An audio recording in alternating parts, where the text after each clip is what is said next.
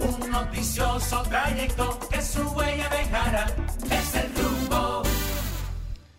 Muy buenos días República Dominicana, buenos días al mundo. Está al aire una nueva entrega de su espacio, El Rumbo de la Mañana. Desde ahora hasta las 10.30, si Dios lo permite, estaremos con ustedes con los principales temas, eh, las principales noticias, informaciones, debates, entrevistas, de todo el acontecer político, económico y social de la República Dominicana. Para un servidor, Elvin Castillo, es un honor y un privilegio poder volver ¿verdad? a reencontrarnos en otra entrega de este su espacio, El rumbo de la mañana. Kelvin, cuando usted pueda, mándeme el link, porque usted supo, ¿verdad? Sí.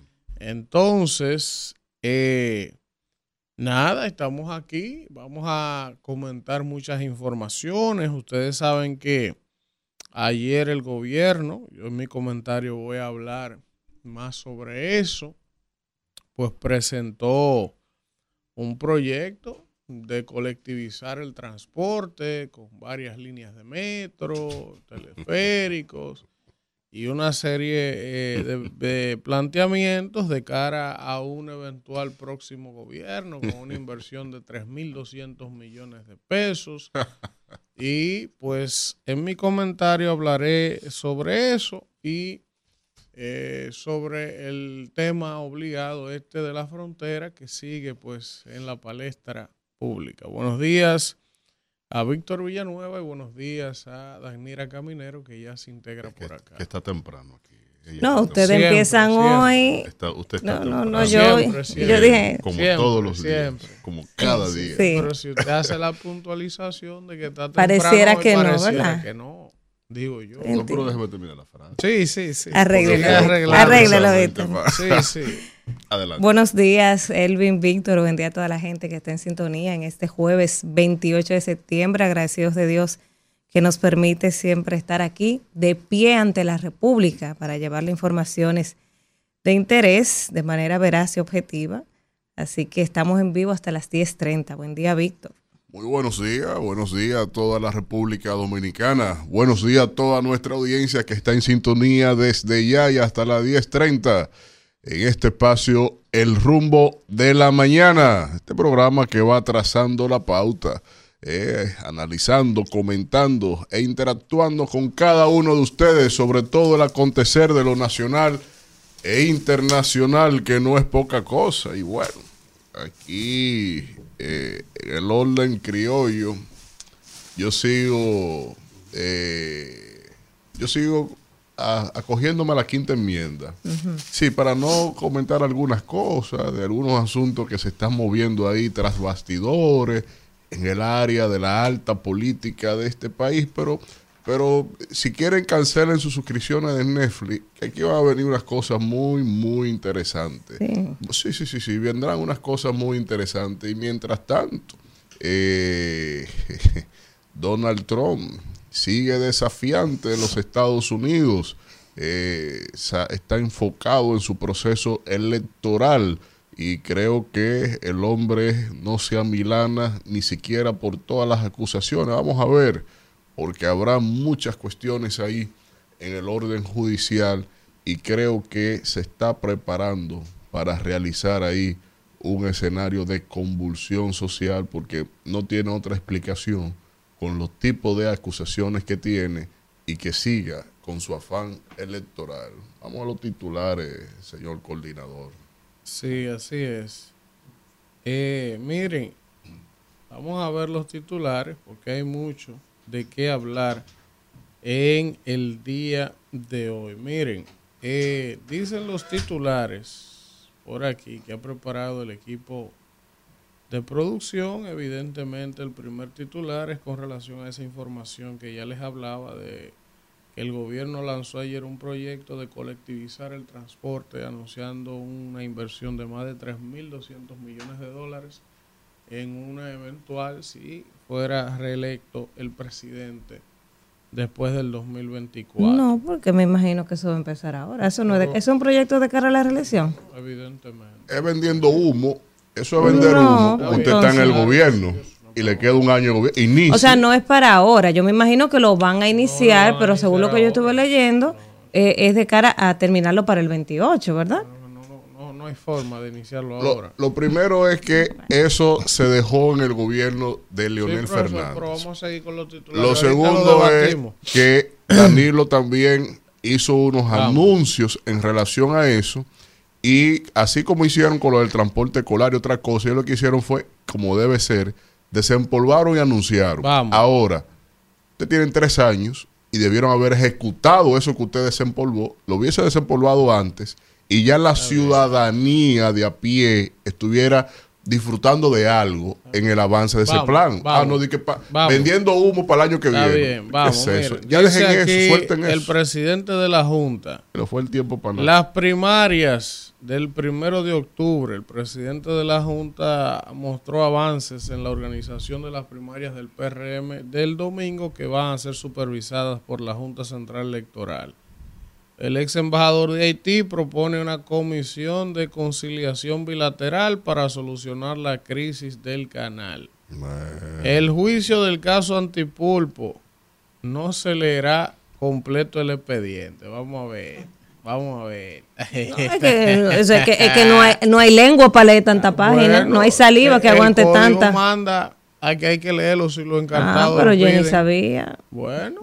Y, y Wilson. Dice aquí que en el juicio No del hay caso boca pa' tanta letra, pa' no tanta se leerá completo el expediente. ¿Qué dice quién? Eh, oh, el tribunal decidió que solo se dé lectura a los hechos imputados y a la calificación jurídica. Claro, evidentemente, como en el caso Medusa de Jean Alain hay un lío por eso, ya ellos ta- previeron antes, en el caso Antipulpio, los otros decirle a los jueces, cuidado si a ti se te ocurre, di que, hay que leer esa vaina completa.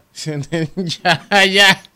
Tú sabes que hay forma de, me- de meterle presión a los jueces, aunque digan que no, claro que la hay. Como ya ellos están viendo la experiencia del caso Jan Alain, ya cogían para el caso de Alessia Antipulpo y le dijeron a la Sí, juez, cuidado, sí, eh, sí, sí, no se te vaya a ocurrir que hay que leer el expediente completo.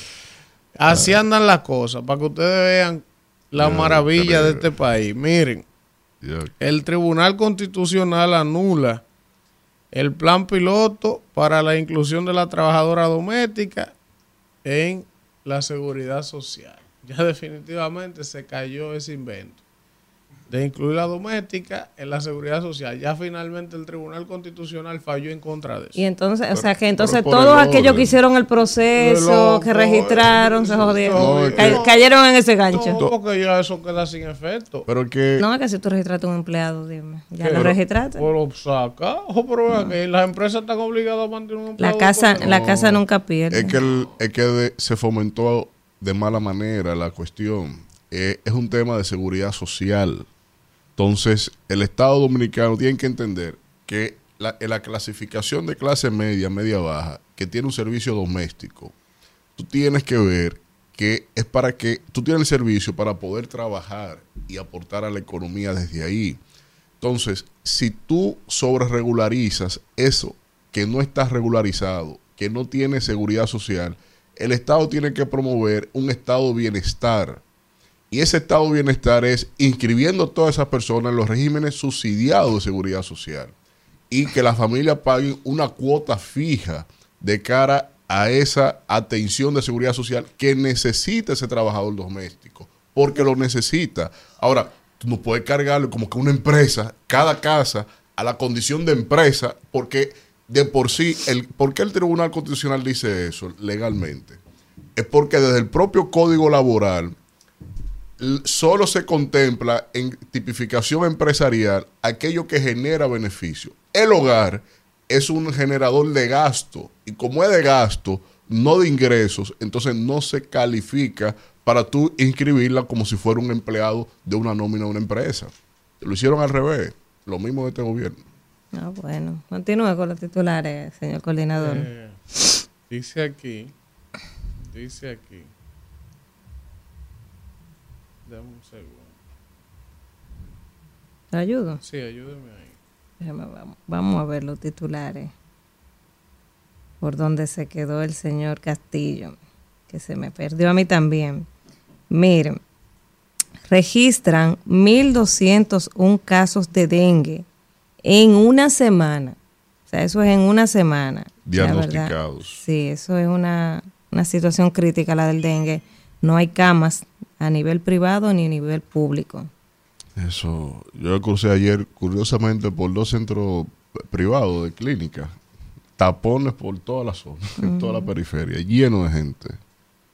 Seguimos con los titulares. El Tribunal Constitucional anula el plan piloto. Esa fue la que usted leyó, ¿verdad? Entonces, los haitianos incluyen una retroexcavadora a los trabajos del canal de trasvase que se está haciendo en el río de Jabón.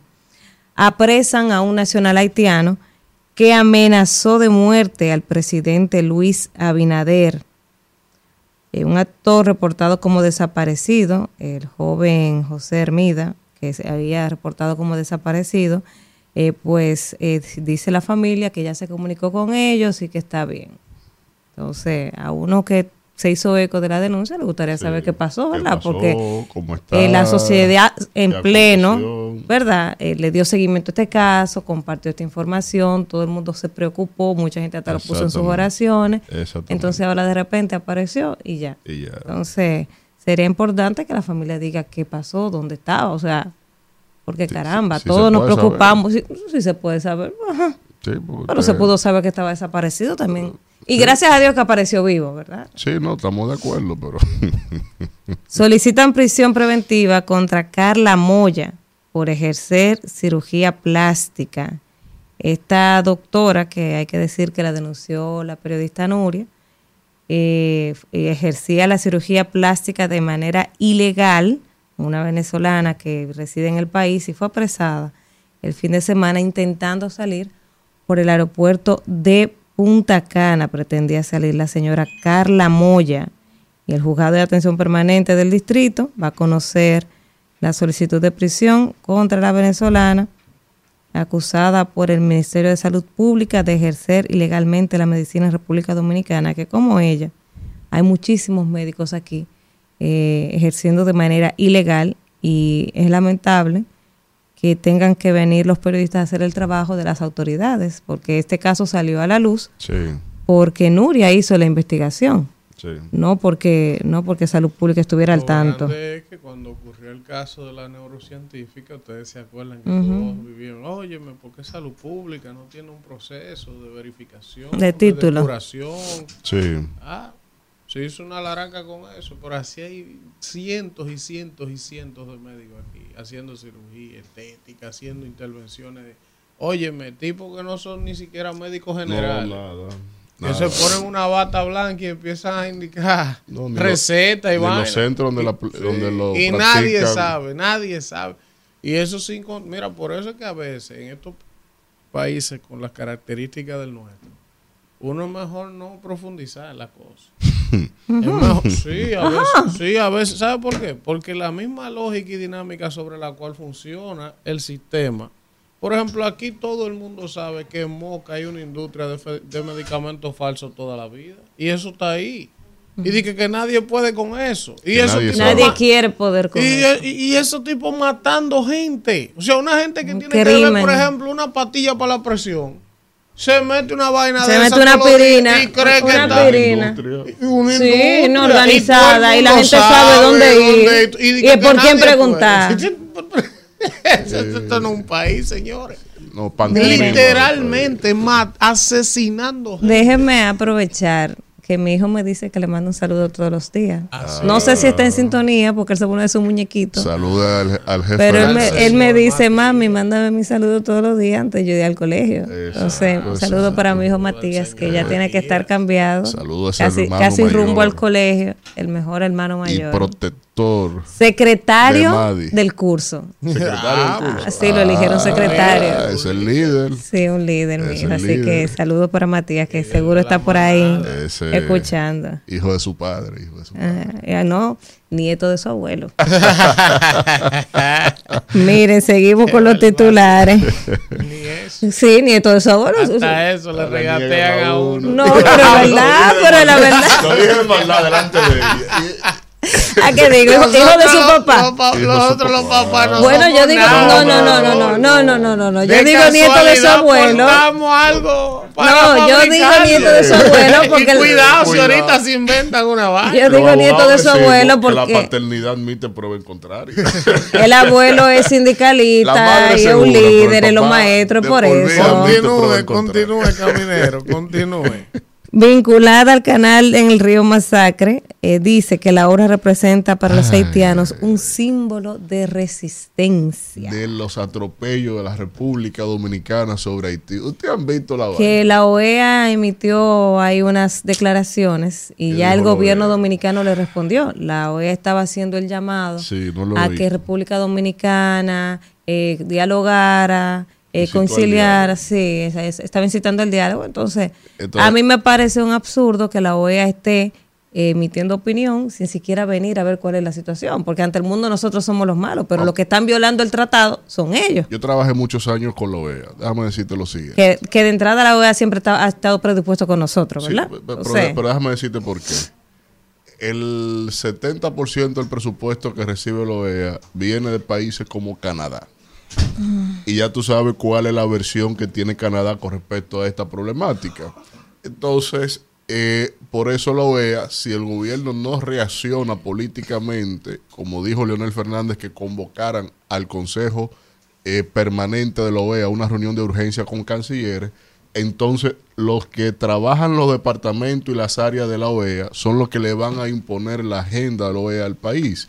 Y por eso es necesario que el gobierno se mueva rápido con ese organismo y que fije políticamente una postura y que del Consejo Permanente se llame a plazo a Haití, porque es Haití el que está transgrediendo nuestra soberanía y el gobierno lo que está haciendo es trazando una raya de pizarro ante ese atropello por parte de ellos de cara al, al Señores, convenio, vamos a dar los buenos días. al tratado La 1929. señora Taveras, que se integra por acá. Buenos días para todos, eh, y sobre todo para los padres que van camino al colegio a dejar a sus niños, a los que van camino hacia sus trabajos, que sea un jueves muy García. productivo, incluyendo a mi esposo que me acaba de dejar, que ya va camino hacia sus ¿Sabes que labores yo también. En una etapa llevaba, llevaba niños al colegio. Mire, dice Eddie Click que le mandan un saludo a su hijo Isaac. a su hijo Los Isaac. niños que están bueno, pendientes. Isaac, Por eso la importancia de que este sea un programa eh, sano, Sano. ¿sabes? Que las palabras Por sean siempre... 8 y 15, aunque sea Porque los 8 y niños 15. por lo general siempre van con los papás, entonces uno tiene que cuidar. Isaac. Que para vaya Isaac. bien hoy en el Claro, colegio. Que aprenda mucho.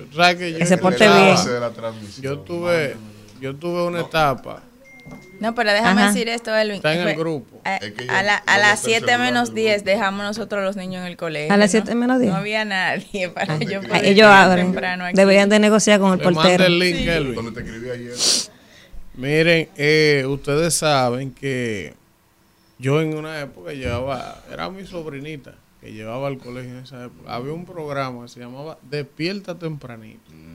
Eso era un Ay, yo trabajaba ahí. Ah, Ay, usted, sí. Cuando usted, yo- era, usted era la control Mira, déjame hacerle la historia. Cuando yo empecé- sí.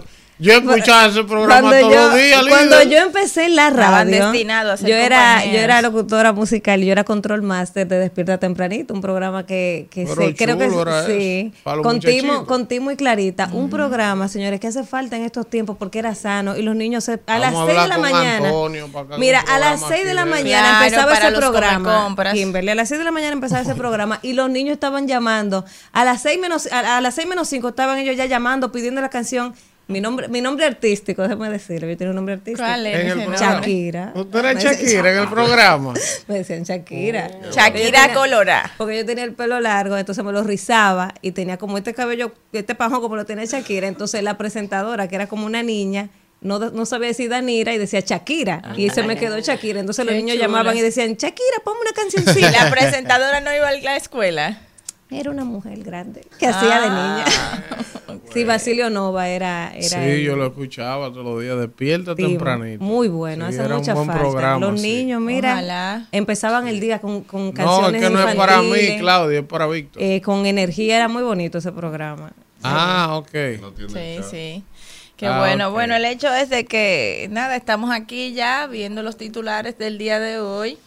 Y esa buena noticia del sistema integral de transporte, yo voy a hablar de eso en mi comentario. También, yo también voy a hablar de eso. Nosotros eh, eh, eh, frecuentemente nos quejamos de la gran cantidad de tapones que hay en la provincia más poblada del país y la necesidad de interconectarla también con las más cercanas.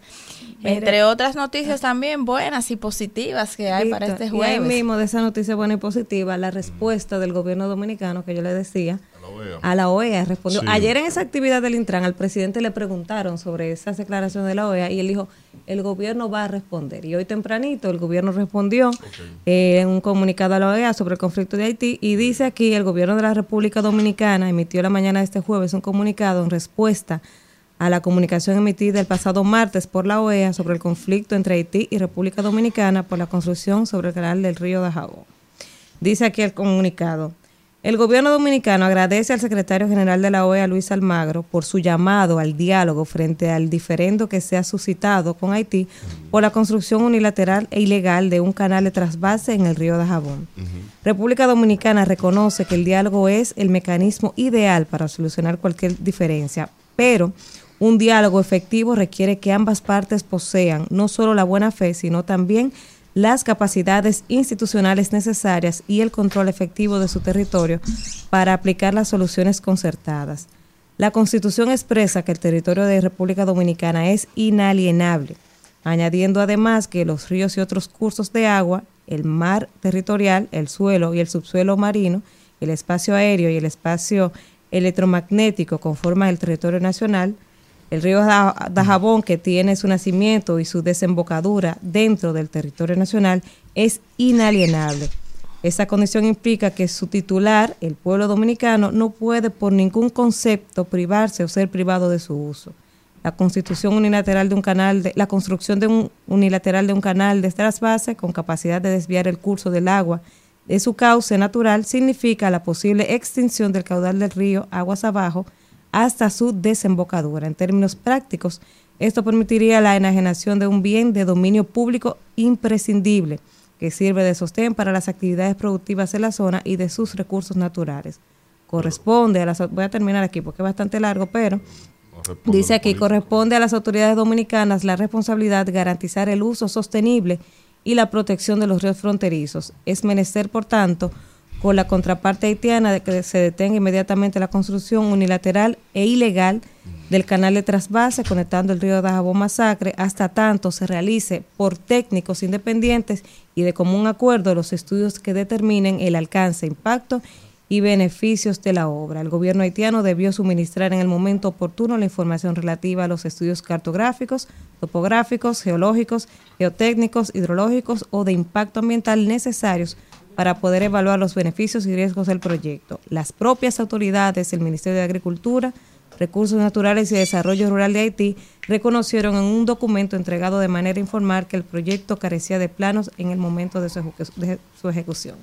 Le quedan cuatro párrafos más, pero básicamente esa es la no- respuesta. Entiendo. Y, y ahí dice, y escúchame, que mantiene abierta su disposición de dialogar con las autoridades haitianas, pero con la única condición de que decidan la paralización de la construcción.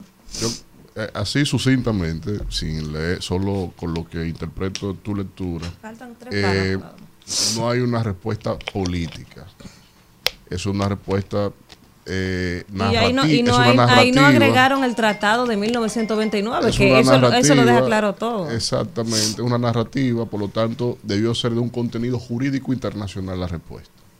Y si se limitaron solo a eso, es retórica, no es eh, acción en términos diplomáticos, mucho menos es, una, es un comunicado. Ese comunicado tiene que estar precedido entonces de una carta dirigida al propio secretario pidiéndole una reunión in- intrapart, eh, eh, interalias o una reunión eh, con el Consejo Permanente de la OEA. Él, lo- él la- en la parte final él, él dice y Sí, dice que apela.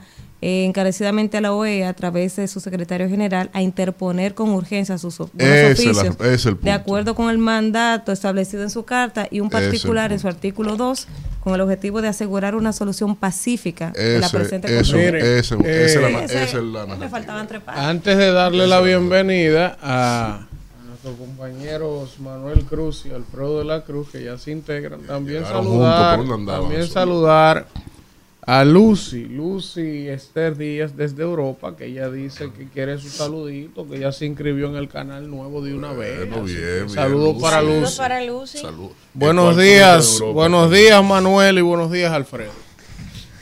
Señores, buenos días para todos ustedes, buenos días al país, buenos días también a todos nuestros amigos de la diáspora dominicana que día tras día pues nos brindan el privilegio de contar con su sintonía desde diferentes litorales del mundo. Buenos días también a toda la gente que nos sigue a través de Rumbo y a través de Premium 101.1 desde el. Como cada día, señores, agradecer a Dios que nos permite estar aquí con todos ustedes en esta mañana. Buenos días al hijo de don Héctor y doña Minerva, que parece que, que chocó anoche con un doble reserva. ¿Cómo está, maestro? Eh, buen día a todos los dominicanos de aquí. Dice, dice Dicli que llegó y no se le quedaron los teléfonos.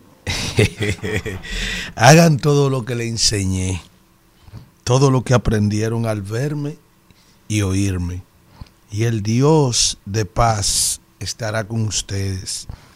Eso es Filipenses en su capítulo 4, versículo 9. Adelante, señor director. Bueno, señores, vamos a hacer un breve contacto. Sí, titulares. quedan titulares ahí. Ah, bueno. Profesor, antes que ustedes sigan con los titulares, a la verdad que los abusos en este país, eh, por eso es que, por eso es que en ausencia de justicia hay gente que se revela. Eh, Ausencia de autoridad. de, de justicia, por lo menos, no de autoridad, de justicia. Te voy a decir por qué. Tú sabes que yo no fomento ni para nada, ni quisiera propagar ni la desobediencia, pero tampoco eh, las cosas mal hechas. Usted vio de qué manera tan presta y con cuánta celeridad se le, se le impuso un año de eh, tres meses de prisión preventiva a la médico venezolana que no estaba autorizada a ejercer aquí en el país, que yo no conozco, no sé si ustedes conocen, alguna denuncia interpuesta por alguna parte, por, por, por Salud pública, por- maestro. sí, está bien, no, pero yo me refiero a una, una persona afectada por una cirugía de ella. Yo no la conozco, sino salud pública. Y le meten tres meses. Sin embargo, ¿Se iba, maestro, sí, era? hermano, discúlpeme, Oh. pero tranquilo, discúlpeme. Ay, no hay mucho que hablar. Le ponen tres meses de medida de coerción a ella. Oye bien, y su caso es probable que con una medida de, coer- de coerción más benigna, puede ser domiciliaria, No, Hasta que no cogió la plancha, terminar. hasta que no cogió la plancha sin Pero para irse por el Mar Caribe. Déjeme terminar. Puede ser hasta domiciliaria. Sí. Pueden ponerle un grillete a la mujer. Pero la gente de Vidal Pla de San Cristóbal, que matan 37. 38. 39, sí. realmente. Ah, 39. Sigan subiendo. ¿Tú sabes lo que dijo el juez? Que no se le podía establecer una condena previa. Meterla en prisión. 37 muertos. Coño, entonces la vaina así no puede ser. Estoy de acuerdo con usted. El delincuente que acosó a una niña menor, usted que tiene menor y yo también que tengo menores. ¿Eh? El, el carajo ese de, de- Está fuerte el vaina. ¿Eh? Tres años prisión suspendida. Está es una fuerte. bula ahí sí. Está fuerte esa vaina. ¿Tú, tú me entiendes lo que son? Espero que el Ministerio Público apele esa vaina, ¿eh? ¿Eh? Yo espero que el Ministerio Público apele esa. No voy a decir más nada. positiva. El gobierno inauguró cuatro comedores económicos. Ahí veo a la vicepresidenta probando la comida, el comedor económico. También inauguraron el malecón de la Romana y entregaron también el premio al adulto mayor 2023. Ahí mismo, hablando del adulto mayor, tengo que agradecer a Roberto Salcedo y a Propep que ayer en Pedro Brán se hizo una asamblea con 280 choferes la de la vi. ruta más larga del país. Juramentando, 22, ahí, 28. PLDista. Sí, es otra cosa. Ah. Que se le va a otorgar a esos choferes, la mayoría que pasa de 65 años, que tienen problemas en los riñones y demás, las Creo pensiones solidarias. Oh. Eso, es, eso fue algo apoteósico que, que hacía años, ya más de 20 años, que no se había logrado. De manera que agradecemos a ProPEP en nombre de todo el municipio de Pedro Brán y sus distritos municipales también. También el presidente inauguró extensión de la UAS en Yamasá. Una buena obra. Así es, Víctor Pichardo y, y varias personas de esa zona lograron que se inaugurara un Y- subcentro de la UAG en Yamasá. Eso ayuda muchísimo. Sí, eso es. Mi hermano Víctor Pichardo. Muchísimos estudiantes y muchos atletas. y, ne- eh, y necesitan ahí esos Y eh, una otra, la última información, para cerrar el bloque de los titulares, estudiantes incendian escombros en protesta por ineficiencia en el transporte estudiantil. Esto dice aquí, eso fue en el, en el municipio, en la comunidad Batey 7 del municipio de Cristóbal. Protestaron ayer por la ineficiencia en el sistema del transporte escolar. Los estudiantes ahí se veían quemando eh, basuras, eh, escombros. Dice, dice Claudio Segura, Alfredo, nuestro hermano de Sevilla, Elvin. Somos 522 suscriptores en el canal y hay 161 conectados. Date tu like. Estamos, estamos llegando casi a los mil. Que le den like eh, todos, porque hay solo cinco likes y de esos cinco so- hay No, uno no, mío. hay sí, que- pero que cuando le dan like. Ah, le aparece sale la notificación, personas, ¿no? y le más sale a otra personas. gente. Entonces, Eso denle va, like. eso va a cambiar like, en unos like. minutos. Pero mira, Yo por insisto la juventud revolucionaria No, moderna, la verá usted usted insiste, activa. no sabe de eso, profesor. Yo espero Usted no que, sabe de eso. que la juventud de yo prefiero tener también. 300 Ellos que- conectados De de 300 500 Profesor. y no de 120 Ah, mil ah, tener ah, 500. Antes que se vaya la pausa, usted vio las alturas que se dieron unas ovejas por allá por Grecia. No, yo no vi eso. Se metieron una plantación entera de marihuana. ¿Cómo? Sí. Y no hay un video de esa oveja. ¿Cómo Mira, fue? porque así ¿Qué tú pasó? viste también unas ovejas Unas ovejas. Que se, que comieron una plantación de marihuana. Oye, esto. Pero eh, eh, En Grecia. Y- Pero así usted vio el tiburón.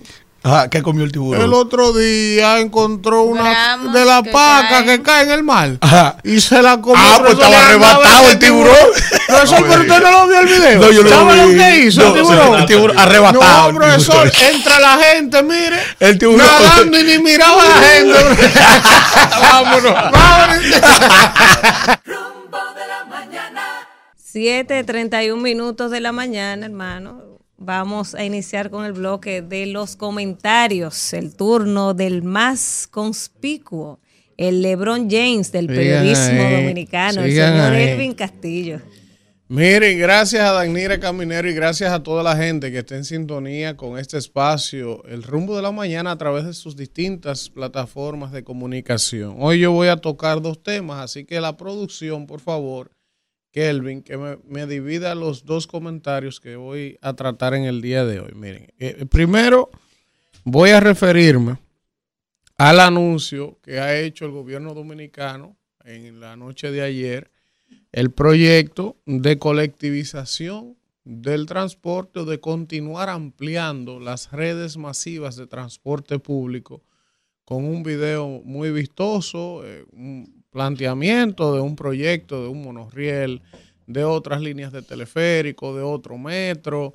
eh, tienen su visión y, y su proyecto de colectivizar el transporte público. Lo primero que yo tengo que decir con relación a esto, que siendo coherente, yo he establecido que yo saludo que hagan 20 líneas de metros. Y eso está bien. Este país necesita dirigirse en esa dirección de, colecti- de colectivizar el transporte, de hacer más líneas de metro. No importa quién los haga.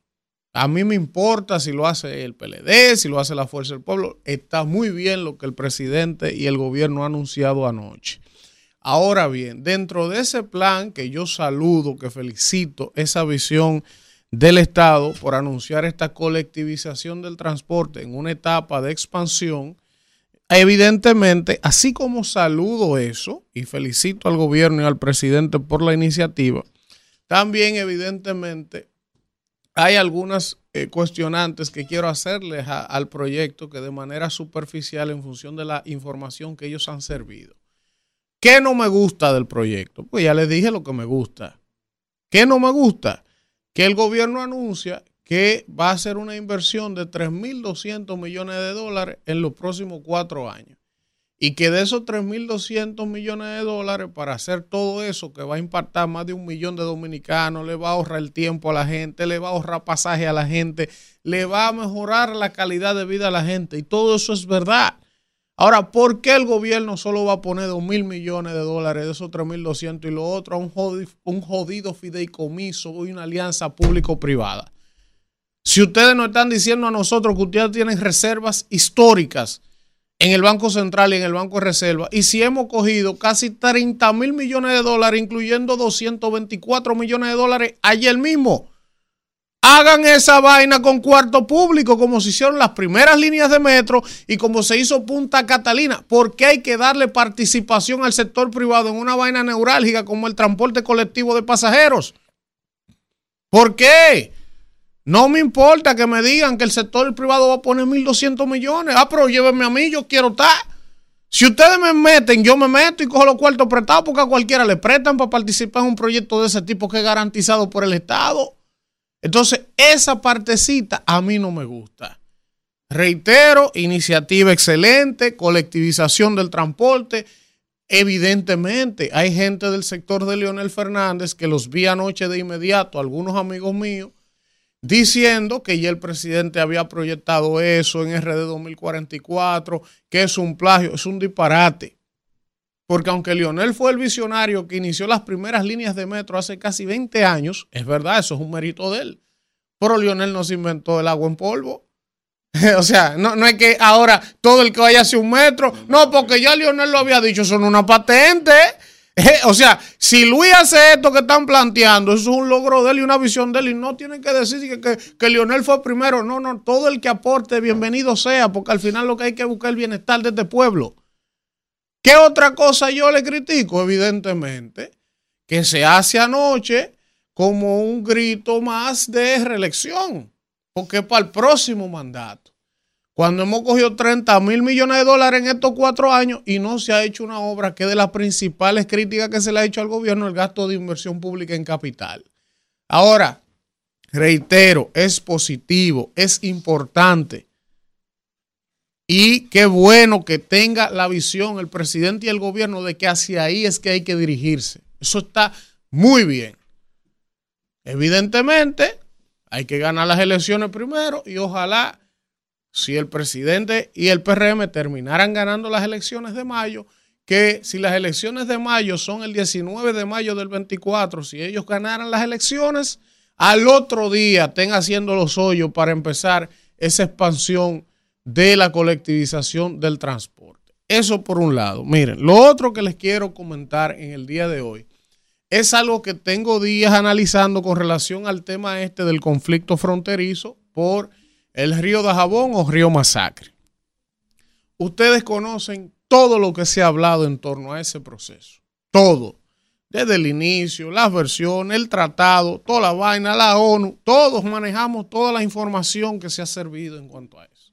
Ahora, hay un elemento que yo no he escuchado mucha gente plantearlo y que yo lo estoy pensando hace días. Y son cuestionantes lógicas desde mi punto de vista. El gobierno establecido que en el año 2021 aquí no se firmó un acuerdo con relación a la construcción de ese canal. Se ha establecido que esa construcción inició en el 2018 y que hubo una iniciativa desde el 2018 de hacer eso. Y según se ha dicho, el gobierno del PLD y Danilo Medina no permitieron que eso avanzara. Viene la famosa reunión del 2021 con esta Cancillería del señor Roberto Álvarez. Y se dice en un comunicado que está publicado en la misma página web de la Cancillería, de que en esa reunión los haitianos plantearon su visión de construir ese canal y que de manera conjunta, pues ahí se llegó de alguna manera algún entendimiento o que el gobierno dominicano al menos fue informado de la intención de los hermanos haitianos de construir ese canal. Entonces el gobierno dominicano ha salido a decir, no, es que nosotros no le dimos consentimiento para que ellos hicieran eso. Le mandamos una carta diciendo esto y la publicaron y todo aquello. Ahora, yo pregunto lo siguiente, que es una vaina que yo quiero entender. ¿Dónde estaban los servicios de inteligencia militares y policiales de este país durante dos años que los haitianos construyeron ese canal y de que, que nadie se dio cuenta hasta que el lío explotó en estos días que el canal estaba prácticamente listo?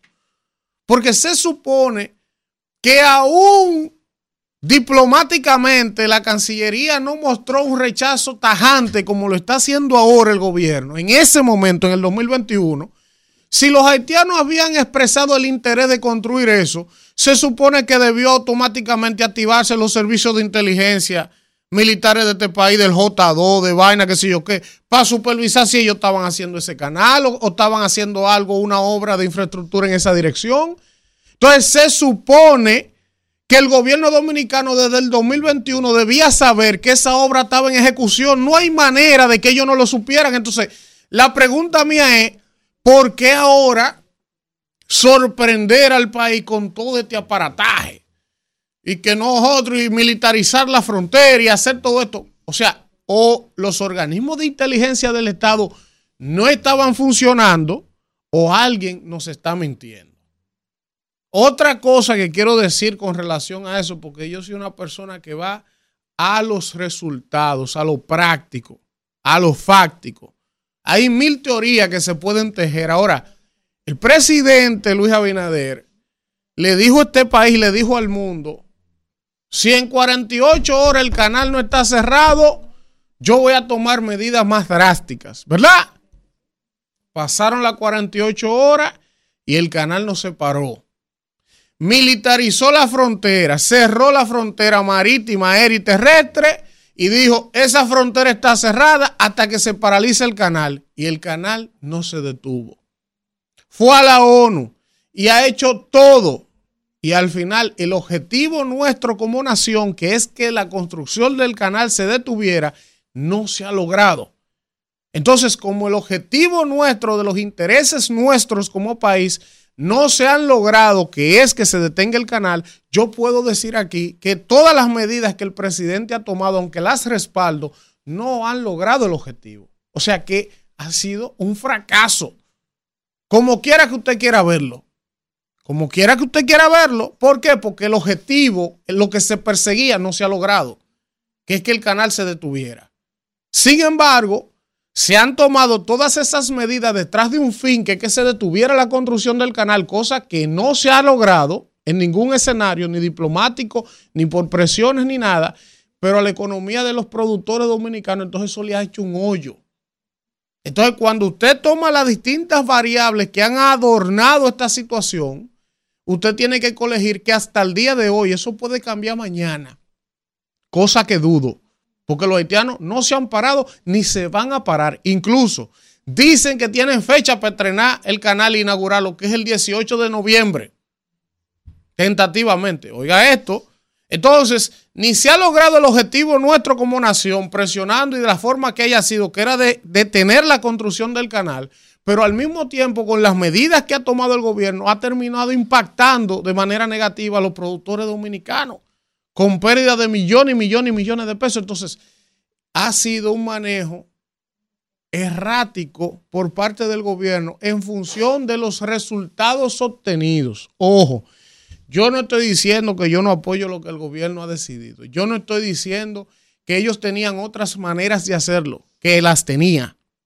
Yo respaldo por un tema de dominicanidad lo que el gobierno ha decidido. Ahora, quienes les ha tocado diseñar las estrategias para solucionar esta crisis desde el punto de vista de los resultados que hemos obtenido hasta el día de hoy, han fracasado.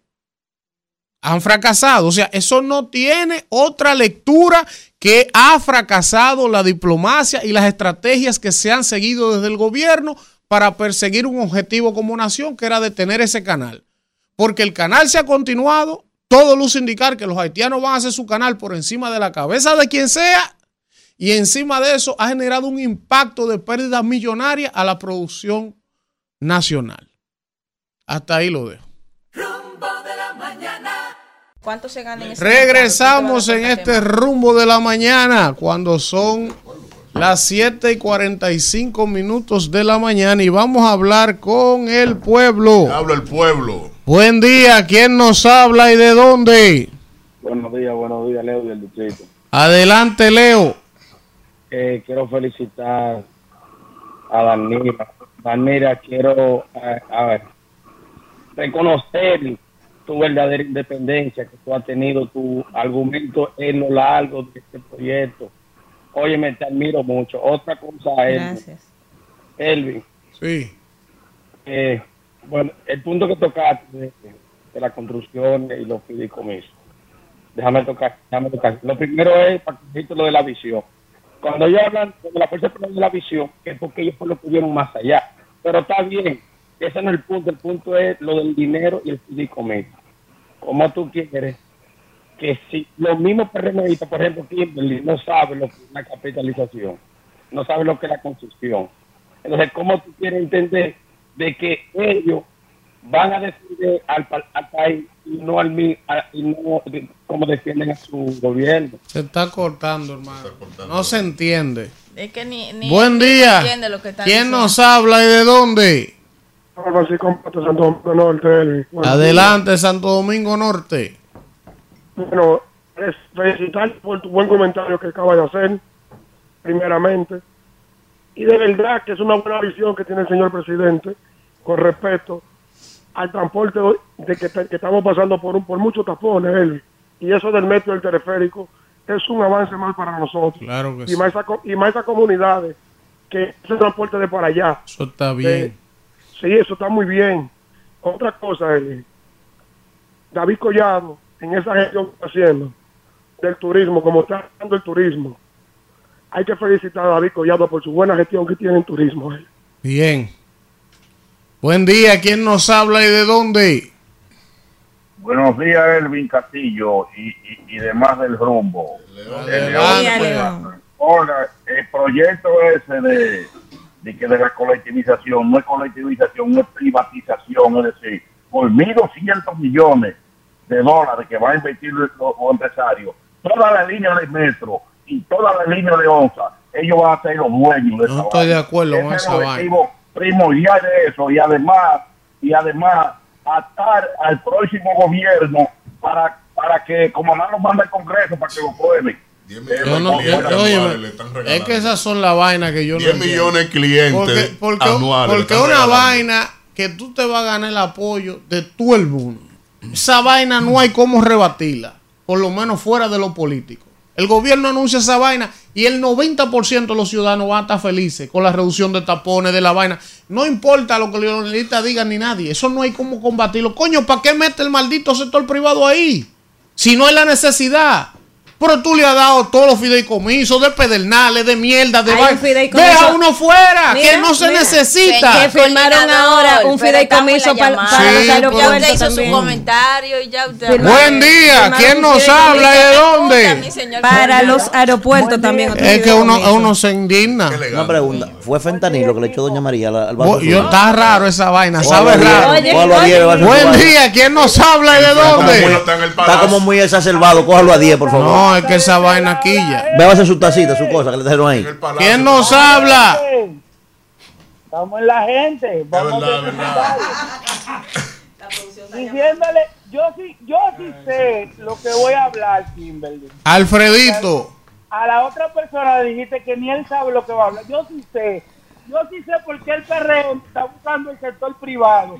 Porque ni siquiera ellos han podido invertir 1.5 ni 1.5 en inversión de capital. Y cogen el metro, un, un emblema, oye, un emblema del, del- de los gobiernos de Leonel Fernández para para atraer adeptos. Señores, ese diseño, ese diseño entero, el, el país.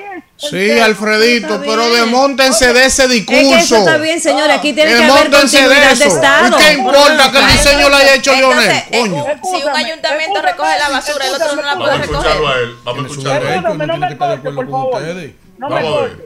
No me corte, ok. Yo lo que, yo lo que le digo, si ese gobierno ha- no ha sido capaz ni de llegar a 1.5 de inversión de capital, teniendo 30 mil millones de dólares Eso el es sector así. que se cogieron prestados. 200 mil millones invirtieron en la- No han gastado nada, nada han gastado. 200 Alfredito. mil millones en la pandemia. se. Alfredito. Eso no va para parte. Alfredito, ¿Cómo que no? a propósito, invirtió 500 Alfredito, mil millones. a propósito de los plagios, a propósito de los plagios, la privatización de. Luis también es un plagio de Leonel. Exacto.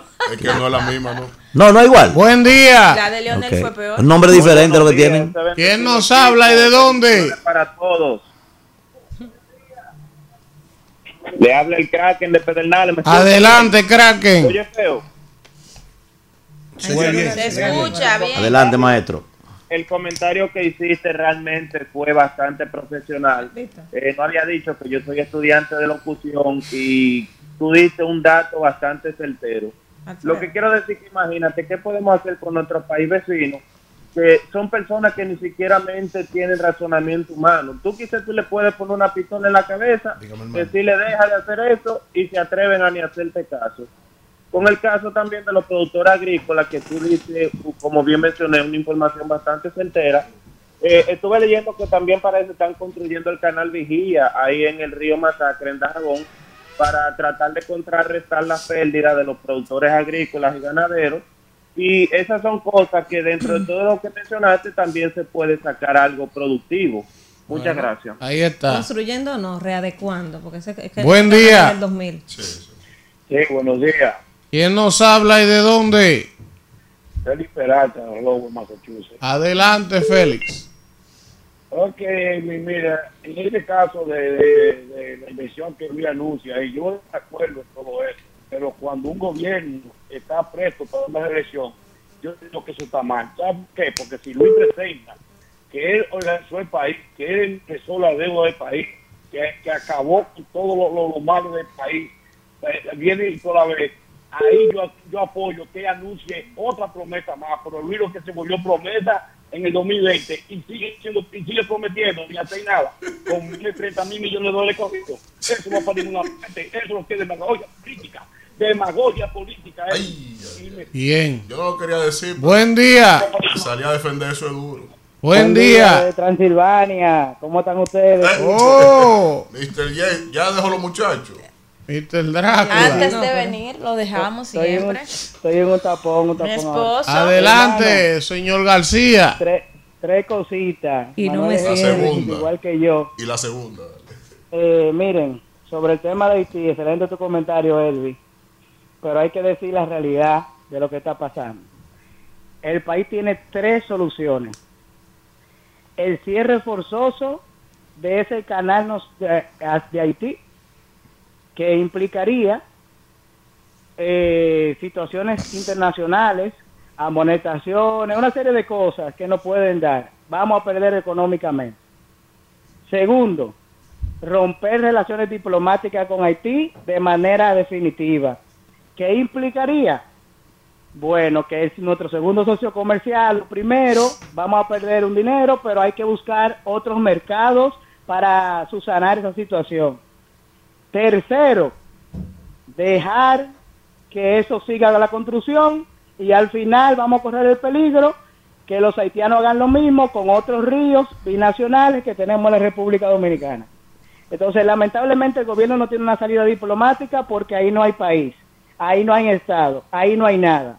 Entonces, solamente tiene esas tres condiciones y las tres, como quiera, va por mal camino. Bien.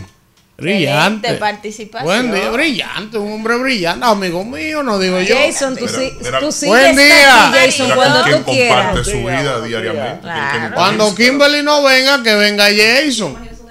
Buen día, ¿quién nos habla y de queda en la dónde? familia. Claro. Le habla, es un honor para ustedes tener Hey, a través todavía al dueño Who's speaking? de who's speaking? El, de El Pro cachorro del De, Bronx. de Bronx Lions. Lion. Es cachorro. El cachorro. Eh, un saludo al más compicúo El LeBron James la radio, de la comunicación. Castillo, el, el, el, el. Mire, eh, amigo, amigo El- Elvin, se le olvidó decirle en su comentario que el presidente se, la- se saltaba a decir que allá no entraban las bandas criminales de Haití y asesinaron un paquete de gente y después se, se, volvió nada. Otra cosa es cuando el presidente habla y hace esas acciones reeleccionistas, ¿por qué él no ha castigado a los cónsules que han otorgado miles de visas, inclusive en la pandemia? Eso es, eso es parte de la estrategia de, de Luis Abinader de querer confundir al pueblo, pero va a quedar tucha y sin rayita, porque en el 24 se van. León, ¿y con quién tú estás definitivamente ahora? No, no, no, no, espérese. Yo, No, yo insisto soy agente libre, pero como yo, per- yo pertenezco a una manada, muy pronto me irán rugir. ¡Ay, ay, ay! Ay, ay, Víctor. Ya lo digo. Buen Lo día. Víctor. Buenos días, Víctor ¿Quién nos habla y de dónde? Víctor Batista, Jarabacoa. Adelante, Víctor. Felicitarlo por su comentario Gracias. y hacerle la observación en cuanto al, al asunto de la frontera. Si, 2000 si de 2018 al 2020 se pudieron hacer diferentes asuntos diplomáticos para impedir la construcción de ese canal, ¿por qué este gobierno no le pide a esa administración que le diga qué fue lo que hicieron? Porque no es que las actuaciones que tomó este gobierno haya fracasado. Es que este gobierno, sabemos todos, que su agenda es pro haitiana. No es que la medida fracasaron, es que han disfrazado de fracaso la medida porque sus agendas son Ese hombre está claro, ese hombre que está es hablando ahí. Buen día. ¿Quién nos habla y de dónde? Saludos, saludos. Le llamo desde Santo Domingo Este, de Sena. Es con relación a un comentario que vi ahí en las redes sociales acerca del cemento que está utilizando la construcción del canal. Vi que es el cemento Titán. No, es y Cemex. me puse a leer algunos comentarios. Pues resulta ser que el cemento Titán. Cemex. eh, la- Es que no es fabrica- Titán, hermano, no es Titán. Es Cemex. Y allá en Haití hay una planta que produce esa marca de cemento. Exacto, exacto. Eso, eso lo estaba verificando, que en Puerto Príncipe hay una marca. Hay una Exacto. planta, perdón. Sí, porque ya la gente Que la estaba gente se monte hablando mucha ola que era de aquí, que lo estaban mandando, Eso, hablando. ese, es el, ese es el peligro del analfabetismo funcional. Aunque a la veces, gente a veces todo. intencionado. Sí, hay es gente que por intencionado, ignorancia que es habla las cosas, pero hay otros que lo hacen Pero a intencionalmente. veces hasta la misma marca. Claro. Buen día. Aprovechando la condición día, de analfabeto funcional. ¿Quién nos habla y de dónde? La melaza de la romana. Adelante, José Reyes. Es para felicitar al, gobierno y al ministro David Collado por la gran inauguración aquí en la Romana de este malecón. Excelente. Inauguraron un malecón nuevo, sí. Bueno, gracias, la melaza. Buen día, ¿quién nos habla y de dónde? Saludos, Wilkin desde Almería, España. Adelante, tío. Hombre. Señores, yo creo que eso de, de la frontera, ya nosotros con el caso haitiano, nosotros tenemos que tomar una teoría al estilo haitiana. Al Porque estilo a que. veces, como quiera, somos los malos. Entonces, es mejor ser malo y parecer bueno. que nos tienden de malo. Eso era una canción de Viquiano. ¿Usted se acuerda, Alfredo? Eso era de su época. Ay. Yo soy, yo soy mala y seguiré Si siendo nosotros ponemos un ejemplo, ya salimos de eso. Ya no somos malos como quiera. Exacto. Yo, por ejemplo, ayer metieron un bulldozer ahí a- al río. Yo perfectamente le hubiese metido siete tiros al motor de eso. Sol, Ya, déjeme dar- qué bueno, déjeme dar- amor, Tenemos la militaria ahí para Vamos, Déjeme dar, vamos. esta, déjeme dar esta primicia, Pérez. Usted sabe que yo dije ahorita, tenemos que hacer un periodismo responsable. Claro.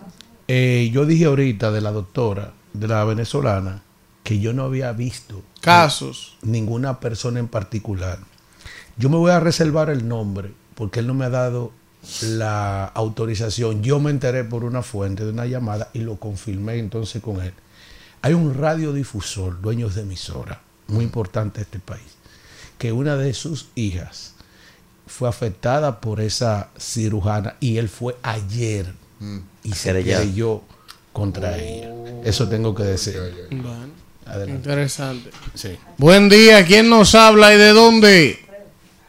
Buen día, Agustín Concepción de New Jersey. Adelante, Eh, Agustín. Yo quiero es una pregunta. ¿Dónde queda haciendo la licitación para los inversionistas del metro? Yo quiero saber también. En el lo que yo tengo para, Sí. yo, para yo invertir ahí. Si te enteras, avísame. Avísame si te enteras para meternos, para meternos. Hace una coleta entre todos. Buen día para sacar el 1%. Todo negocio, todo negocio, todo negocio. Buen día. Vaya ¿Cómo está ese maravilloso equipo? ¿Quién nos habla y de dónde?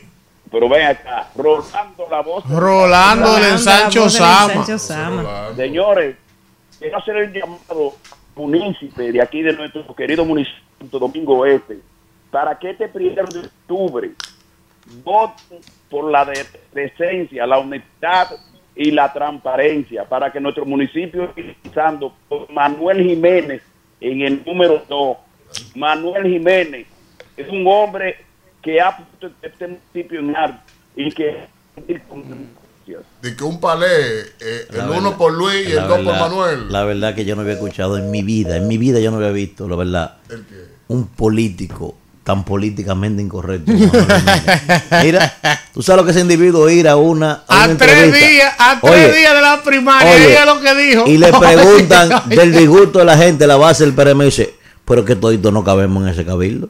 Oye. A tres días de Oye, la primaria y dice, o sea, es que no ah, cabemos hay que votar ayuntamiento". por él. Y en vez de renovar las esperanzas. engaña a la gente Oye, hasta el domingo. Oye, no, no, Oye. renovar las esperanzas se llama, maestro. No es, no es engañar. Tiene que aprender eso por dentro. Ahora, Eh, diría, diría alguien, por lo menos es sincero. Profesor, no, no, no, no agotó su, su, su por opción. Oye, no agotó saliendo de ahí lo espero yo en el canal. oye, Le digo, el diablo que va a votar por ti. Usted tiene que decirlo mejor. No diga que engañe a la gente. No agotó su opción a Cubo. No, pero tú lo tienes, padre.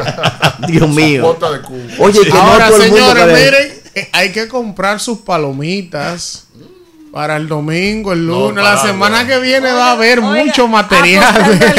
compañera. Yo no estoy comprar apostando a paraguas. nada. Aquí- Va a al entretenimiento. A la realidad. ¿Y por qué hay que comprar palomitas? Oh, porque va a haber lío. Donde quiera que hay una lucha de intereses por al caos, no, yo no compañera. estoy apostando al caos. No Yo estoy siendo ¿Y por objetivo. O sea, porque donde hay un choque de intereses, el PRD. eh, pero todos los partidos, no solo en el PRD que va a haber lío. Mañana En la fuerza, eh, eh, no solo en el PRM, en la fuerza del pueblo va a haber lío cuando publiquen esas encuestas y en todos los lados, porque eso es así. me la va a poner el día 3 las encuestas. El 3 de octubre. Sí, después de, la, después de la convención. Ahí va a haber doble lío. Claro, porque si la, Jamón y queso y si pollo. la publican ahora. Lío el domingo, lío el martes, la Sí. semana que viene va a haber Si lío. la publican ahora y sacan a Alfredo, dice Alfredo, ajá.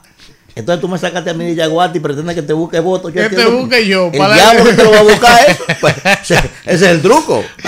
Ahí Señores, va- miren. Ahí va a sacar más, más Tenemos cuchillo que lo que, que lo que 220, tenía Britney Spears. 220 gente conectada en el canal de YouTube. 220. Me están pidiendo aquí la gente. Eh, entonces, Mándeselo. entonces miren. Saludos por aquí a Kim Melissa. Saludos también a. Eddie Click. Saludos a Jessica Jiménez, a Félix Medina, a Ambioris Grullón, Marcos Tapia desde el Bronx nos saluda, Ernesto Cuello. También está con nosotros Inés Charles, que creo que esa es Marta. Doña Natividad de la Cruz, como Bendición, siempre. mami, Saludos mami. a Wanda, Robert Mora, Ernesto Cuello desde Barahona. Está Natalia Ledesma, la Gigi desde Canadá, Sixto Ricardo Báez, nuestro hermano de Nueva York, Elida Simé desde Aruba, Cornelio Rodríguez desde Filadelfia, también está Julio Ernesto Méndez en sintonía. El Gallo Transporte de la zona oriental, está también nuestro hermano Claudio Segura desde Sevilla, en España, Miguel Ángel Pérez desde Holanda, Ramón Brito de Carolina del Norte. También Yacaira Familia nos saluda. También Ángel Ramírez. Joel Alexander Bello nos saluda también. Está por aquí Joel Rodríguez, Franklin Calderón, Amauris Mora. Está por aquí Gregorio Hernández también saludándonos. Eh, Ángel Ramírez. Eh, eh, eh, oigan, ¿quién saluda aquí? Fidel Guzmán. Eh, de la zona oriental, Rafael Acosta. Así es, Rafael Acosta del Simón Bolívar, José Ventura, Alfredito Zapata, Orlando Williams desde Orlando. Eh, saludos, saludos a todos y gracias, gracias por estar en sintonía. Judy Blanco, Dani Familia desde San Juan, Joel Alexander Bello, Norvin Alcántara desde Valverde Mao, ese es peledeísta y amigo mío, Norvin. Está Yeuri Suceta desde Nueva York. Natalia Ledesma. eh, dice por aquí también eh, Natalia Ledesma que este es su programa preferido. Gracias. Eh, Ambioris Grullón, Juan Disla. Gracias, gracias a todos por estar en sintonía con este rumbo de la mañana. Hacemos un contacto y regresamos con más comentarios y entrevistas después del mismo. Rumbo de la mañana.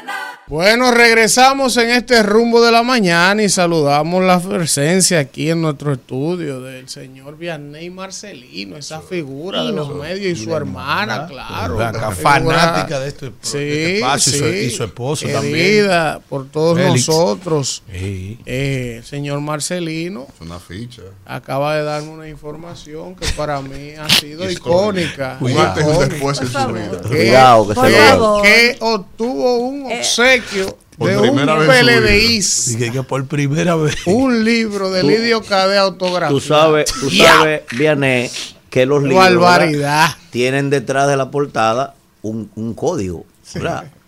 Que es el, que es el, el- el- el registro, ¿verdad? En, en el derecho El de- código ISBN. Eh, Exacto. Coge ese código, busca los dos últimos números y arranca paloteca de una vez.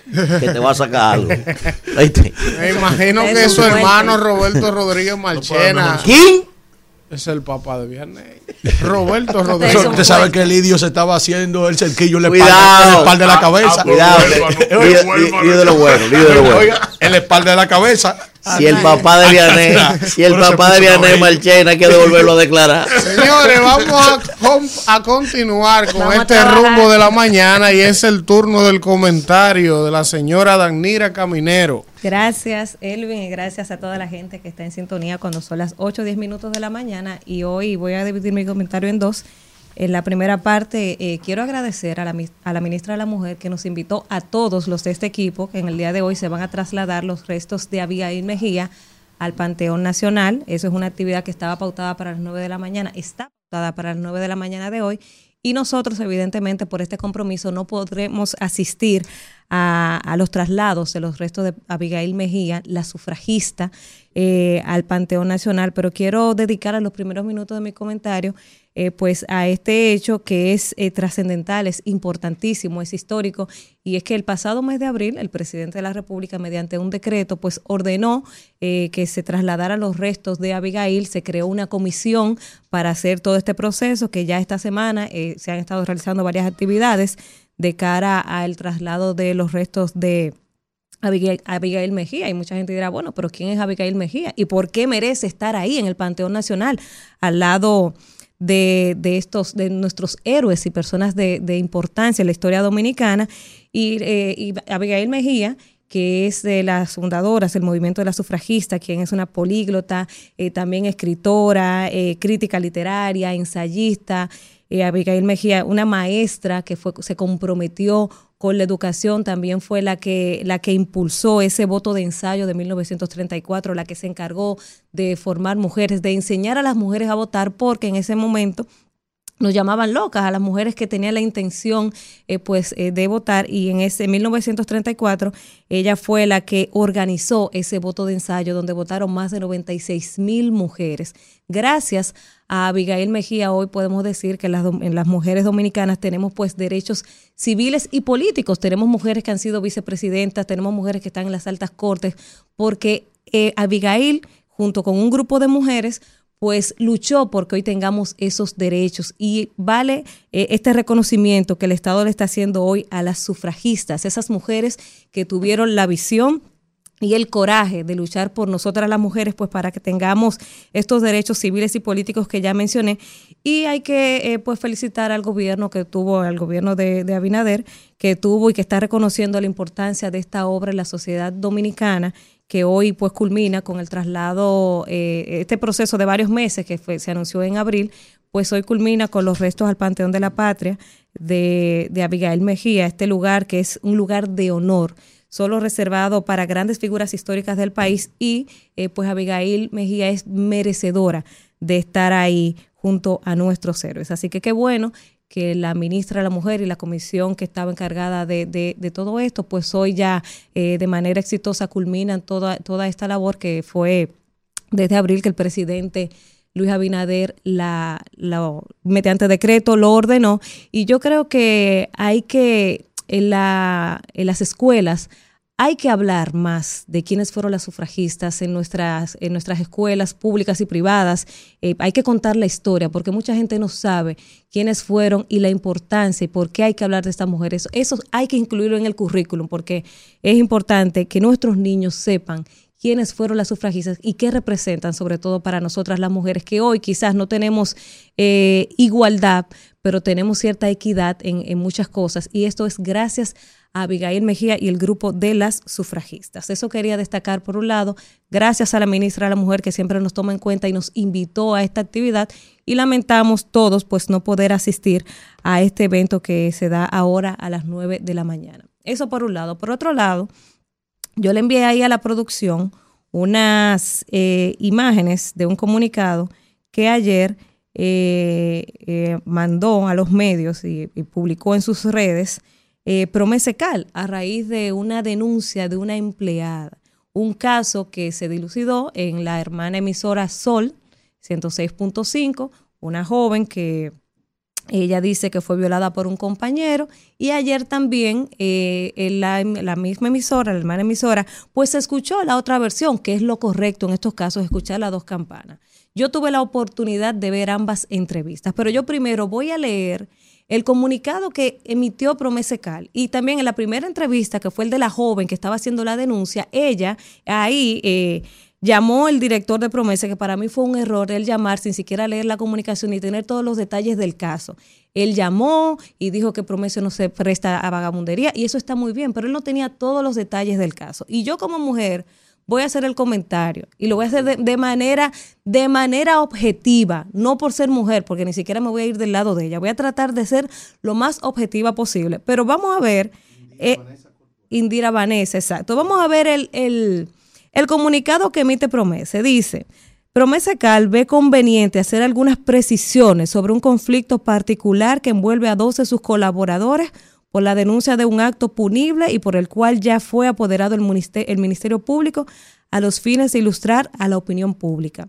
Primero, el hecho ocurrido entre la denunciante y el denunciado fue el 30 de marzo de 2023. Vayan anotando los detalles para que analicemos todo, ¿verdad?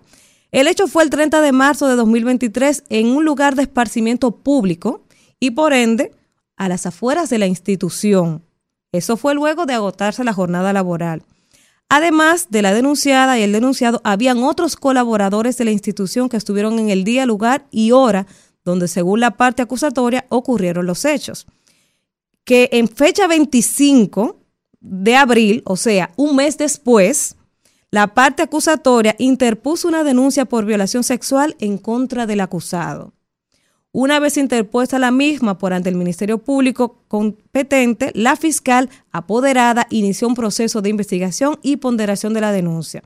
El Ministerio Público, como entidad encargada de velar y proteger el orden público, interrogó a todas las personas que estuvieron ese día con ellos, recopiló evidencias y determinó que la acusación no tiene méritos e indicios penales procediendo a archivar el caso. Sin embargo, en vista de todo lo ocurrido, el Ministerio Público emitió una orden de alejamiento entre ambos empleados a los fines de evitar contratiempos futuros, porque son dos personas que trabajan en la misma institución.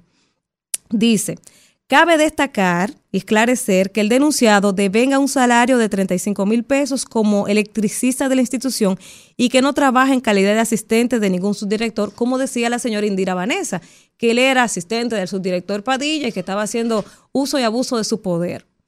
Dice aquí, en conclusión, promese, condena y, y no apoya cualquier tipo de conducta tendente a socavar la integridad física y emocional de cualquiera de sus colaboradores, especialmente de las mujeres. A la vez, reafirmamos nuestro compromiso con los valores familiares y la pulcritud que debe regir las acciones de todo servidor público y con el papel que institucionalmente debemos desarrollar en el sector salud en nuestro país. Por lo que, para preservar y resguardar un entorno laboral que garantice un cumplimiento óptimo de las funciones asignadas a Promesa, la entidad se ve en la obligación de desvincular de sus funciones al acusado, garantizando el disfrute de los derechos que se comprueben hayan sido adquiridos mientras duró. O sea, al señor José Luis alias David lo desvincularon luego de una sentencia que lo absolvió. O sea, él es inocente.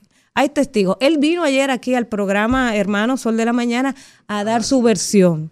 Y él contó cómo fueron los hechos. Cuando uno escucha las dos campanas, uno se da cuenta que ahí hay uno de los dos que está mintiendo. Y ojalá la gente tenga la oportunidad de verlo. Pero él presente, sí, no. Pero ¿cómo se le va a virar? Porque mira, el, el, el hecho de entrada ocurrió fuera del lugar de trabajo. Ni siquiera había que meter la institución en eso. Ella dice que el tipo está, es, es- es asistente de, de un subdirector.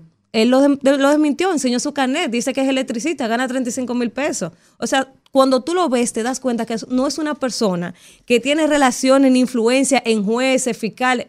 Tú te das cuenta. Y él cuenta cómo fueron los hechos. Estaban en un colmado compartiendo, se bebieron una cerveza, fueron a la casa de una amiga. Pero la misma amiga de ella, en el tribunal, le dio la razón a él y dice que no es así. Entonces, yo como mujer, yo como mujer no me voy a poner del lado de un violador porque yo soy mujer. O sea, son muchos detalles, pero también él muestra evidencia de conversaciones, de cómo la, la amiga que fue testigo le dice a la mamá, yo no puedo mentir. Y de hecho, yo no dije todo lo que pasó para no hacerle daño, más daño a ella, o sea, a, o sea, a Indira Vanessa. Entonces, ok, el Ministerio Público ya emitió una sentencia, una decisión, no encontraron indicios. ¿Por qué tú esperas un mes para denunciar una violación? Ella dice que le dieron una sustancia, que no tenía conocimiento, pero es que si a mí me violaron, yo voy inmediatamente y pongo la querella y que me haga un médico legista que me revise. ¿Por qué tú esperas un mes? O sea, son muchos elementos que hay que analizar. Y a mí me apena, y aquí es que quiero concluir, cómo Promesecal se, se tendencia de un lado. Entonces, si usted va a suspender, suspéndalo a los dos, cancélalo a los dos, porque hay una sentencia que, él dice que es inocente, que lo descarga a él. Entonces, si usted quiere promover la paz laboral y el ambiente y no sé qué, tiene que protegerle los derechos a los dos en igualdad de condiciones. Y ella, vi- ella vino y dio sus detalles y él también. Los dos se enfrentaron a, los medios y, a dar sus versiones. Pero hay evidencia que cuando usted la analiza de manera objetiva se da cuenta que hay cosas que no concuerdan. ¿Por qué esperar un mes para usted poner una querella de violación? O sea, hay gente que, que testificó de cómo se dieron las cosas. Entonces yo creo que Promese cometió un error al cancelar a ese señor, al cancelarlo, y simplemente eh, a la muchacha que se saliera con la suya. Debieron de desvincular a los dos porque dice que van a seguir investigando. ¿Pero investigando qué? Si hay una sentencia. ¿Qué van a investigar? Hay una sentencia que lo descarga, que dice que no hay prueba. Hay gente que dice que no es como ella dice. Entonces, si ustedes querían ser justos, debieron de de desvincularlo a los dos, suspenderlo a los dos de sus funciones. Porque al final, simplemente, y él, y es lo que decía él, ¿no? Aquí sabemos cómo son los casos de las mujeres, la justicia se va al lado de, siempre del lado de la mujer. Y en este caso, la justicia no se fue del lado de la mujer porque no encontró indicios. Entonces, Promesa creo que actuó de manera errada. Y el amigo Adolfo, que se refirió al tema en medio de la entrevista sin tener los detalles, sin tener los detalles de todo, simplemente dijo, no vamos a permitir que esto pase en la institución, que no fue un hecho que pasó en la institución. Entonces ahí fue sesgado esa, esa reacción de promesa y se fue al- a, a lo mediático. A lo mediático porque ella fue la que dio adelante, la que fue primero a los medios y entonces por eso promesa se tendenció hacia el lado de ella. Y yo creo que aquí tenemos que promover la igualdad. No hay que irse por el lado de la mujer por ser mujer. Yo creo que eso es un error. Y promesa ahí se equivocó. Adelante, Isidro. Bueno, regresamos en este rumbo de la mañana cuando son las 8 y 24 minutos y vamos a continuar con los comentarios y es el turno de Manuel Cruz.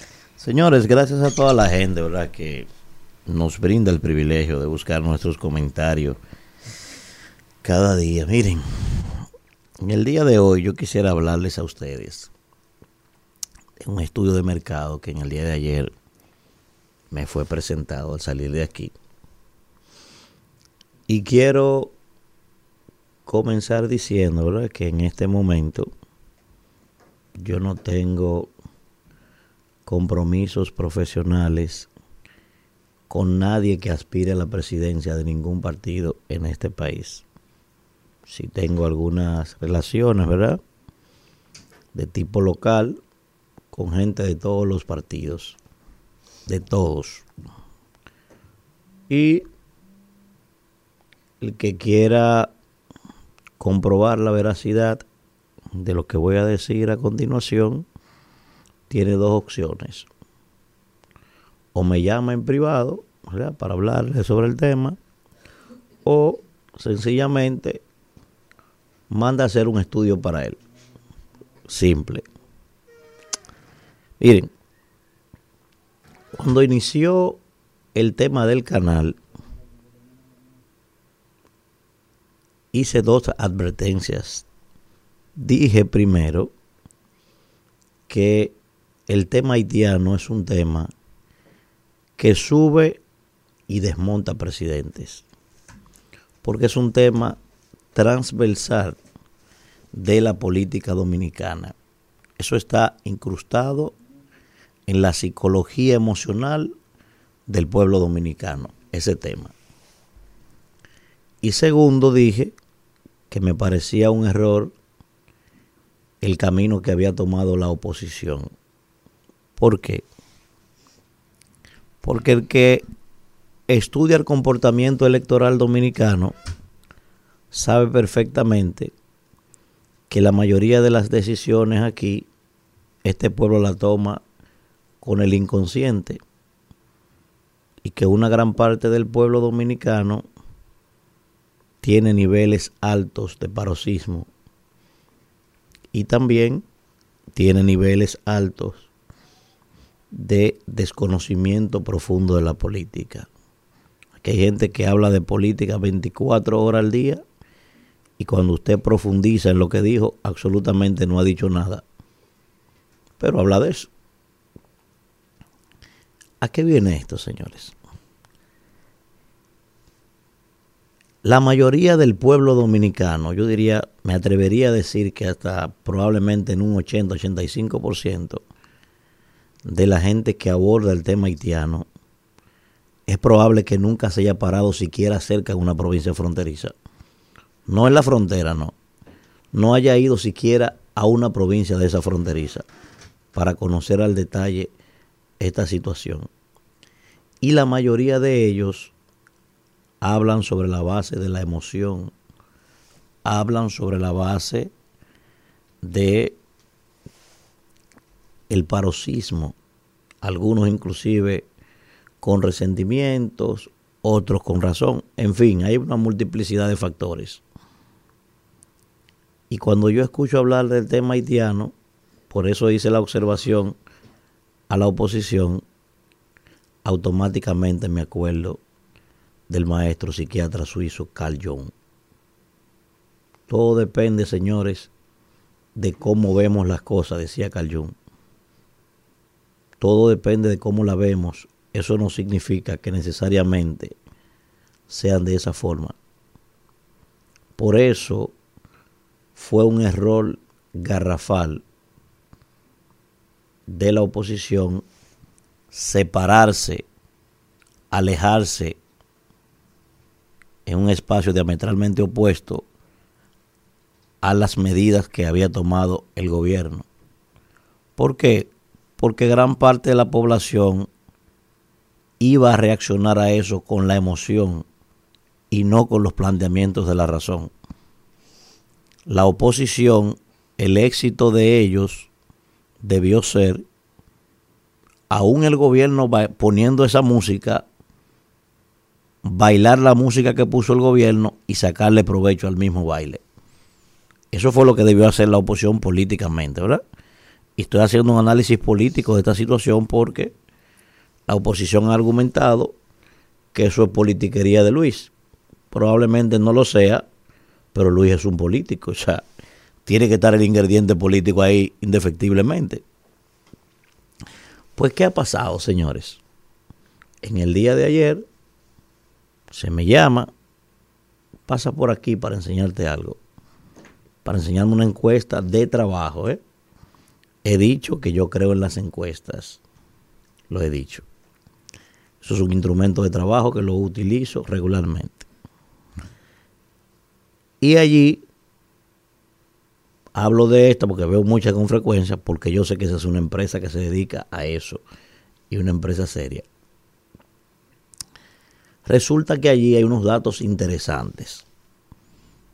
Tal y como se preveía, ¿verdad? Era entendible que esta oposición que está, que está haciendo la oposición es porque sabe perfectamente que se iba a alterar la ecología emocional del pueblo, que el clima de opinión pública lo está poniendo el gobierno y que eso iba a disparar la simpatía del presidente de la República. Por eso es la oposición que tienen a los planteamientos que el gobierno está desarrollando no es un tema fundamentalmente de, una visión diferente, no, eso no es necesariamente eso. Políticamente es por eso, aunque nunca lo admitan. Aunque nunca lo admitan, ¿eh? Esa es la realidad. Pues resulta, señores, que la simpatía de este señor se ha disparado y yo estoy sorprendido. ¿eh? Voy a dar unos datos aquí para que la gente tenga, tome en cuenta lo siguiente. Primero, y es bueno que la oposición escuche esto, y repito, no tienen que estar de acuerdo conmigo. Y segundo, yo no he hecho encuesta, ¿eh? Yo no he hecho encuesta. Esa encuesta me la presentaron a mí y yo simplemente estoy describiendo aquí lo que yo vi. Para que ahorita no digan, Manuel dijo. No, Manuel no ha dicho nada. Manuel está describiendo lo que vio en un estudio de mercado. Para que no me dicen a, a querer desriversar mi planteamiento. Primero, 80% de la población, para ser específico, 79.6, para ser más específico, en lo que yo vi allí, está apoyando las medidas que el gobierno ha tomado frente a este tema. Escuchen bien, ¿eh? 79.6% de la población en este estudio que tiene cinco días solamente. ¿Eh? Increíble, me pareció increíble este dato cuando se le pregunta a la gente quién entiende que ha manejado mejor la problemática haitiana. El presidente de la República 51% dio allí. Leonel Fernández después la persona que está más cerca de él en el abordaje de estos temas en su gobierno. Oigan bien lo que estoy describiendo. Y cuando entonces se le hace una serie de preguntas que tienen que ver con el tema haitiano, señores, evidentemente esto mejoró considerablemente también la imagen del gobierno. Ahora mismo la imagen del gobierno, ¿eh? escuchen bien, para que no se confunda eso con intención de voto ni con nada. En lo que vi, repito lo que estoy diciendo, ¿eh? Estoy diciendo para que no digan ahorita, no. Manuel dijo, no, Manuel no dijo nada. Estoy describiendo lo que yo vi en ese estudio, ¿verdad? Y ojo, eso es hoy, para que no se vayan a emocionar tampoco del gobierno, que vamos a hablar de eso ahora. En lo que yo vi allí, la imagen del gobierno en ese estudio está dando 59%. La imagen del gobierno, ¿eh? Que eso no es intención de voto para que no se emocionen también. Que eso no es lo mismo, ¿eh? Y allí cuando se le pregunta a la gente que si las elecciones fueran hoy, ¿por quién va a votar? 51% dice que va a votar por el presidente de la República. O sea, que partiendo de ese estudio, si las elecciones fueran este domingo, el presidente se fuera en primera vuelta. Evidentemente porque el clima de opinión pública está condicionado con un tema que le favorece a él, ¿eh? para que estemos claros en eso. Ahora, ¿qué sí me llama poderosamente la atención? Que para mí es la parte más importante de ese estudio. Y pienso que la oposición debe prestar atención a esto que voy a describir aquí. Varias preguntas, señores, allí evaluando el impacto electoral, por lo menos al día de hoy, de la Alianza Rescate RD. Prácticamente la mitad o un poquito más de la mitad de la, o por lo menos de la gente que fueron consultados, estamos hablando de un estudio en el que se midieron, se midieron a 1.600 personas, ¿eh? o sea, más del umbral necesario para medir más de la mitad de la gente que fueron consultados allí entienden que esa alianza es negativa para el país. Eso me llamó poderosamente la atención.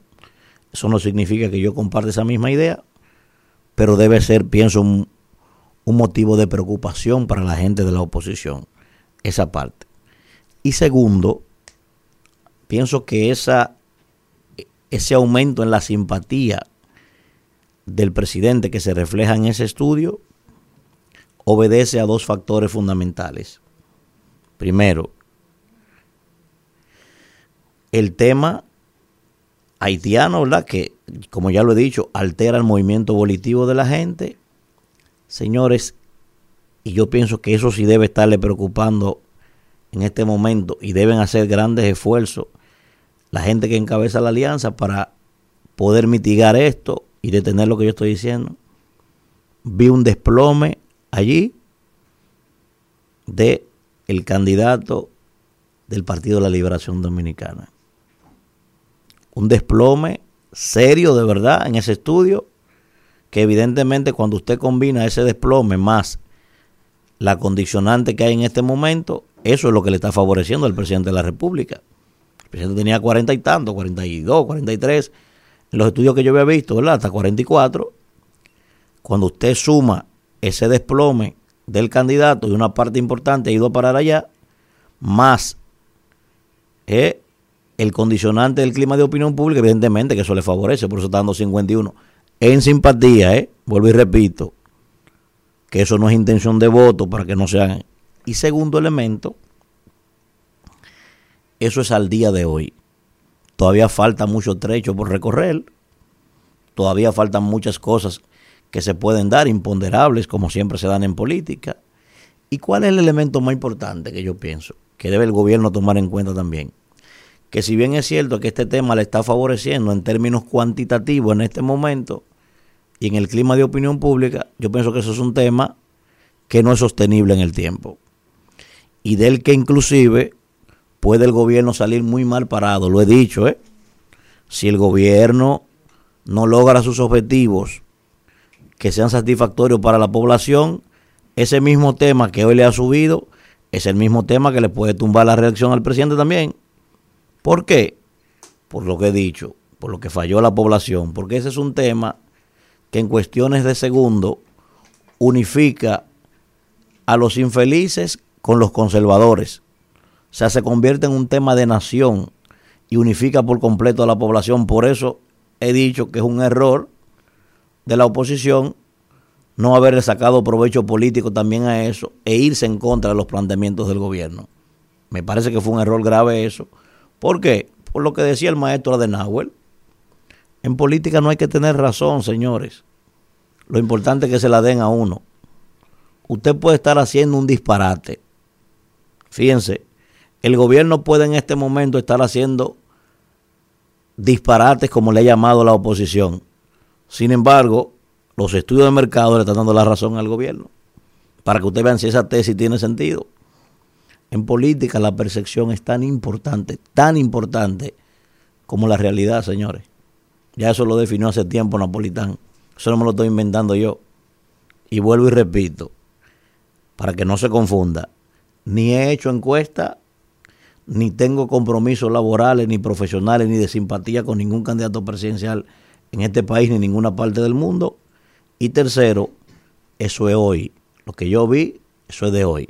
Eso puede perfectamente variar mañana en sentido positivo o también en sentido negativo.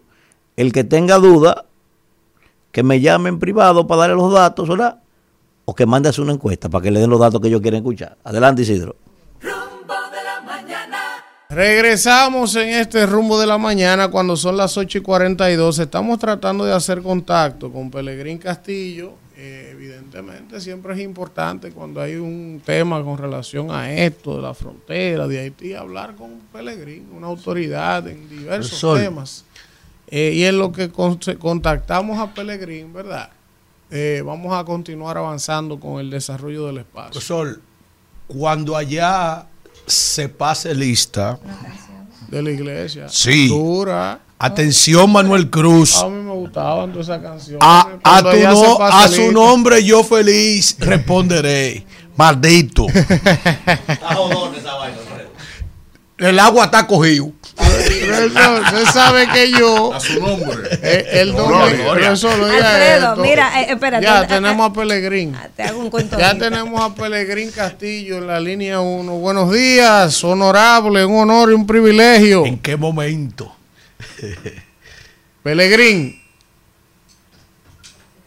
Buenos días. Buenos días, ¿me, me oyen? Sí, Ahora sí, sí. le escuchamos fuerte y claro. Buenos días, Pelegrín Castillo. días, Bienvenido al rumbo de la mañana. Buenos días. Pelegrín, ya sabemos el conflicto, sabemos el problema con relación a este canal. Yo decía el otro día, Pelegrín, que yo tengo el temor, ¿verdad?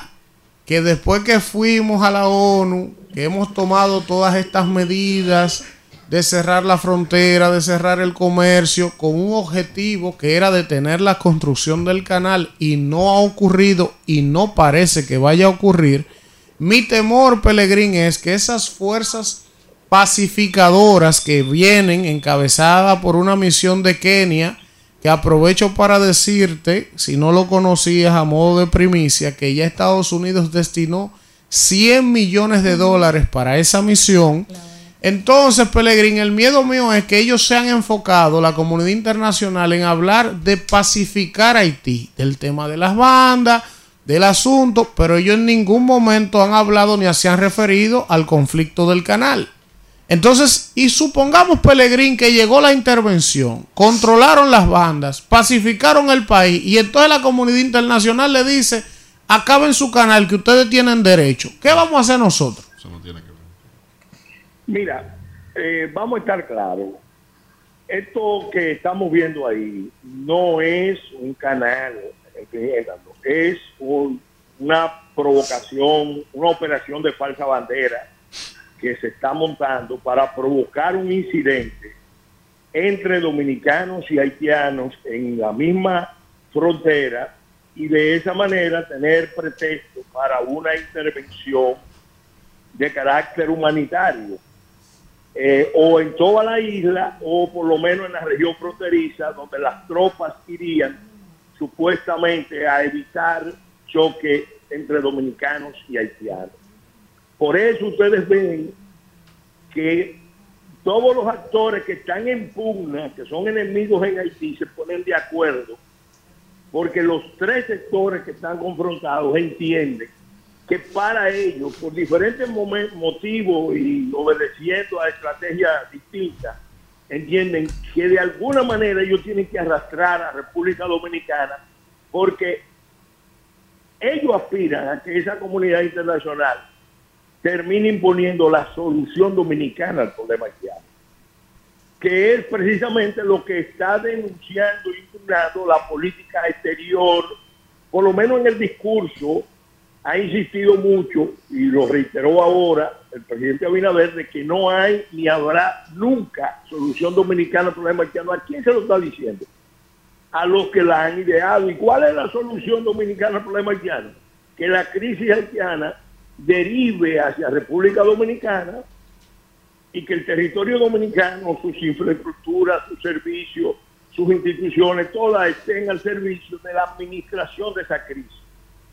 Ellos recuerden que los norteamericanos en el año eh, 14 intentaron un acuerdo de inmunidades y privilegios que fue declarado nulo por el Tribunal Constitucional en el año 15 o 16 y que pretendían una presencia sin límites en el territorio nacional de personal militar o contratistas para la defensa con todo tipo de armamento, todo tipo de tecnología, acceso al espectro radioeléctrico y sin límite de tiempo, eh, con inmunidades eh, cuasi diplomáticas. Entonces, eso son antecedentes que nosotros ninguno puede obviar.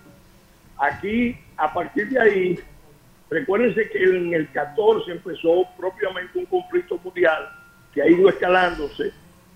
La escalada mayor ha sido la guerra de Ucrania y entonces ahora la zona del Caribe es parte de esa tensión entre las potencias. Estados Unidos y el núcleo que mueve esto, porque no es todo el poder norteamericano, hay un núcleo que está ubicado en el Departamento de Estado y en el Consejo de Seguridad, que lo mueve la alianza histórica de la diáspora haitiana, el caucus afroamericano y los sectores más radicales del Partido Demócrata. Eso solamente se puede enfrentar con un gran movimiento de unidad nacional patriótica. Y los partidos, todos los partidos, se le ha pedido hasta el cansancio que unifiquen posiciones de Estado, que dejen de estar jugando al cálculo político electoral, porque este, esta prueba no se puede enfrentar con éxito con ese tipo de ambigüedades o de fisuras. Pelegrín, usted, eh, gracias por acompañarnos en el rumbo de la mañana. Valoramos mucho su intervención. Me gustaría saber si tuvo la oportunidad ya de leer la respuesta que le dio el gobierno dominicano al secretario general de la OEA, Luis Almagro, con relación a este tema de, del conflicto con, con Haití. Ellos respondieron hoy temprano con una carta eh, donde establecen claramente cuál es la postura de la República Dominicana al llamado de la OEA que manda, invita al diálogo, pero uno sabe que no hay con quién dialogar y eso mismo establece el gobierno dominicano en su carta. Eh, realmente creo que es una respuesta adecuada, es una respuesta certera a una realidad que está aconteciendo, que es la actividad, la, escúcheme, eh, es una actividad, escúcheme que estoy en, en un viaje y me estaban hablando Ah, sí, no hay eh, problema. Fíjense, el problema fundamental, la OEA desconoce lo que está pasando en Haití. No. Si hay un una organización que sabe lo que está pasando en Haití, es la OEA, después de la ONU. Porque el escenario que hay allá en Haití es un escenario que se está montando desde el año 2017 cuando retiraron la MINUSCA y ha ido escalándose, agravándose y la OEA sabe que no hay interlocutores perfectamente. El presidente Henry, por ejemplo, le dijo seguro al gobierno dominicano que no estaba de acuerdo con el canal. Y una de dos, omitió o sencillamente no se atrevió a decirlo su posición porque si lo decía, eso iba a servir para que lo derrocaran o lo eliminaran. Miren, recuerden esto. Recuerden esto que fue importante tenerlo presente como antecedente. El, eh, el conflicto este es un conflicto que está enfocado en imponer la solución dominicana al problema. Eh, lo- el último episodio es el tema del canal. Eh, observen que los presidentes el- en enero del 2021 firmaron un acuerdo, lo pueden buscar. Ese acuerdo era un acuerdo ampliamente ventajoso a los dos países y sobre todo a República Dominicana en dos temas importantes. El presidente haitiano aceptaba que República Dominicana construyera el muro y segundo, el presidente haitiano aceptaba entregarle documentos a los nacionales haitianos eh, para que los nacionales haitianos eh, fueran reconocidos como haitianos por el propio gobierno haitiano, que eso es lo que está en el origen del problema eh, supuesto, porque es un- un- una fabricación de la patria, que precisamente es la OEA la que le dicta a, través de la Corte Interamericana de Derechos Humanos al Estado Dominicano cuál es la norma que debe regir en República Dominicana. Es decir, algo insólito. Eh, eh, la OEA apañó, convalidó la intervención de Estados Unidos a República Dominicana en el 65. 50 años después vienen y nos piden excusa, nos piden perdón, y inmediatamente después, a través de la Corte Interamericana de Derechos Humanos, producen una agresión peor que la del 65. ¿Por qué? Porque le está diciendo el Estado Dominicano, sus órganos no pueden decidir en materia de nacionalidad. Entonces, ¿podemos nosotros confiar en esa OEA? ¿Podemos confiar en esa OEA que está comprometida en imponer la solución dominicana al problema haitiano? No podemos. Yo nunca confío en la. OEA. Eh, Yo a Leonel y que Pellegrini. ponga a la OEA. O el Si hay Consejo un país Permanente. de América que no puede confiar en la OEA, es República Se cayó la llamada. y- Cayó la llamada con Pellegrín, interesantísimo. Y- pero, pero ese punto que señalaba Pellegrín con respecto a la OEA es importante porque para que usted tenga el dato, la OEA tiene más de 20 años en, la, en Haití con un proyecto de registro civil de los nacionales haitianos. A ustedes saben que mm, tan solo un 13-15% de la población haitiana está civilmente registrada. Entonces, ¿por qué eso no ha tenido fruto? ¿Por qué eso no ha funcionado? No ha funcionado porque tiene una razón.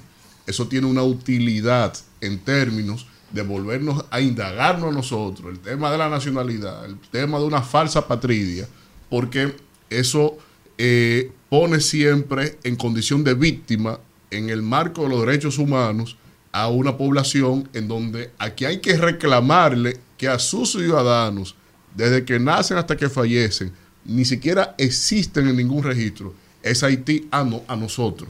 O sea, que yo Y estoy eso muy es un pu- preocupado y por- es un punto eh, que se- siempre se solapa, pero es importante. Yo estoy, yo estoy muy, muy preocupado por República Dominicana con el tema haitiano. Estamos. Aquí lo tenemos. Yo le voy a lo explicar por qué ahora. Ya lo tenemos a Peregrín ahí. Sí. Sí. Pelegrín. Yo quiero hacerle una pregunta. Sí, doctor. aprovecha ahí. Doctor, Pelegrín. ¿cómo está usted? Bien, bien. ¿Cómo está usted? Alfredo de la Cruz. Respeto, cariño y admiración para usted. Eterno. Usted es mi preferido entre los hijos del doctor Castillo. Gracias. gracias. Sí. Eh, Peregrín, Sí. si le preguntan al doctor la manera en que el presente gobierno ha abordado este tema, esta situación, esta crisis, ¿cómo lo pudiera describir el doctor Peregrín Castillo, un hombre con una experiencia y una historia, una trayectoria sobre este tema? Vamos a ver. Mira, yo creo que el gobierno le ha dado respuestas adecuadas a este problema, incluso creo que insuficientes, creo que insuficientes, pero por lo menos son las respuestas mínimas que un Estado tiene que darle a lo que es una verdadera agresión, porque vamos a analizar en profundidad qué significa esto. ¿Qué significa esto? Yo iba diciendo que había un documento que habían firmado los presidentes en enero del 2021. En abril aparece el debate del canal. En el documento de enero no había ninguna función de ningún canal. De ningún canal. Al contrario, lo que se hablaba era de la interconexión eléctrica en la isla para que se vendieran los excedentes. Obviamente eso le convenía más a República Dominicana. Y aquí se celebró ese acuerdo. Se hizo un acto en Palacio Nacional. Se, todo el mundo estuvo más o menos de acuerdo en que fue un buen acuerdo. Sin embargo, en Haití el presidente Moïse no se atrevió a presentarlo. Y no se atrevió a presentarlo porque la mayoría de los dirigentes haitianos de su propio partido y de la oposición no aceptaban ese acuerdo. Entonces, yo mismo tengo ya motivo para pensar que lo, desde esa época, abril, mayo, junio, hubo un- una especie de boicot montado eh, usando el tema del canal para crear un litigio eh, que no es real, que es fundamentalmente un litigio provocado con intención de boicotear el acuerdo de enero. Entonces, busquen el acuerdo de enero y léanlo, y ustedes verán las implicaciones. Entonces, cuando matan al presidente Moïse, que precisamente lo matan el mismo día Sí. la haitiana recibe eh, la última protesta de República Dominicana, entonces ya entramos a una nueva fase. Estamos hablando de la desestabilización. ¿Qué hizo el presidente? Yo era presidente de Fopredón. Convocó a los partidos.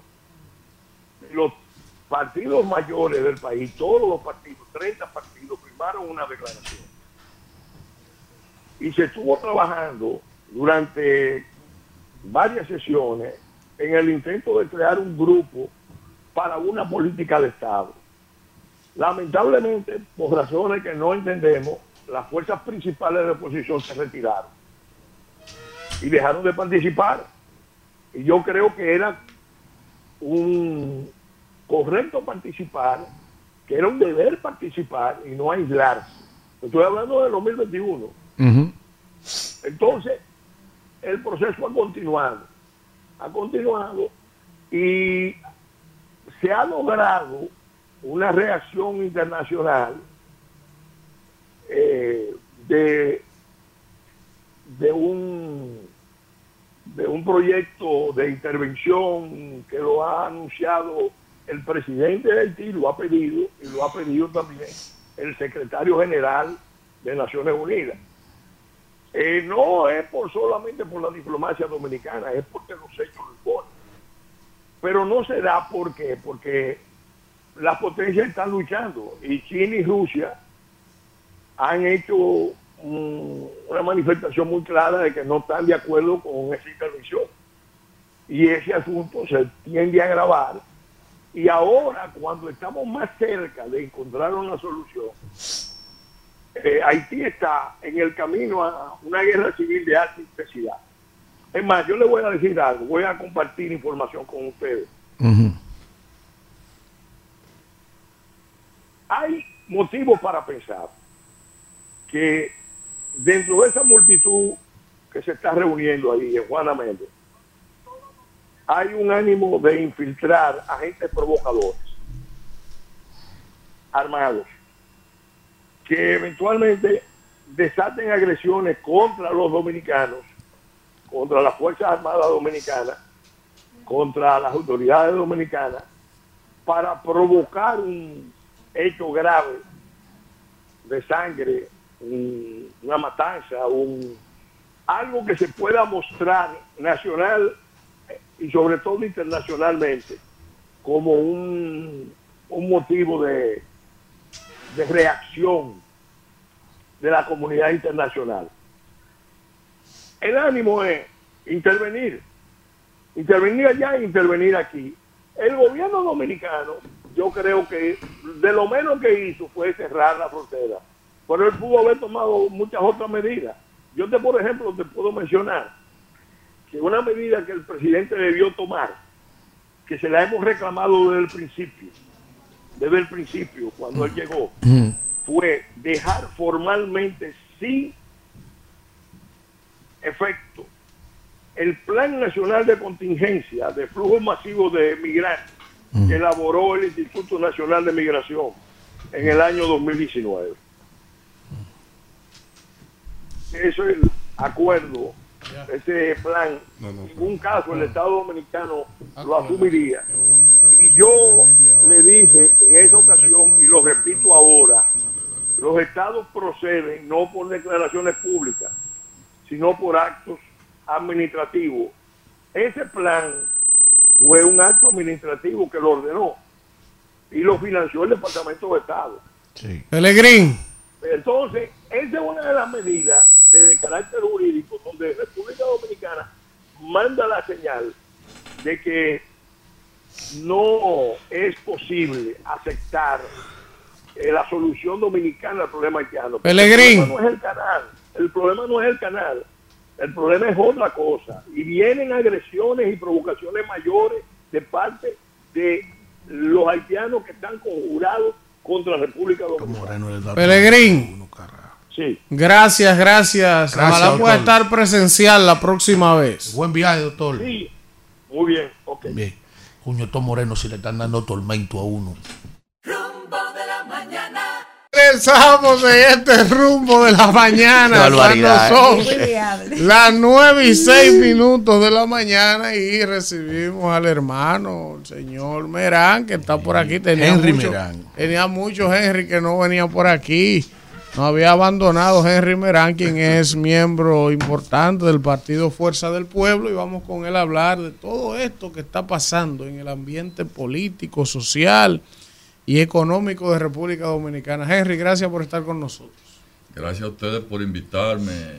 Hacía unos días que no estaba en este rumbo eh, de la mañana tan importante y para mí tan especial. Ustedes entenderán que estamos en una, una etapa compleja desde el punto de vista electoral proselitista y, y eso me limita un poco a, a estar más arduamente con ustedes, pero Sí. cuando lo hago, lo hago con mucha dedicación, mucho cariño y afecto hacia todos. Gracias. Gracias. Henry, vamos a iniciar hablando de un asunto. Ustedes hicieron el sábado pasado una concentración en la Plaza de la Bandera.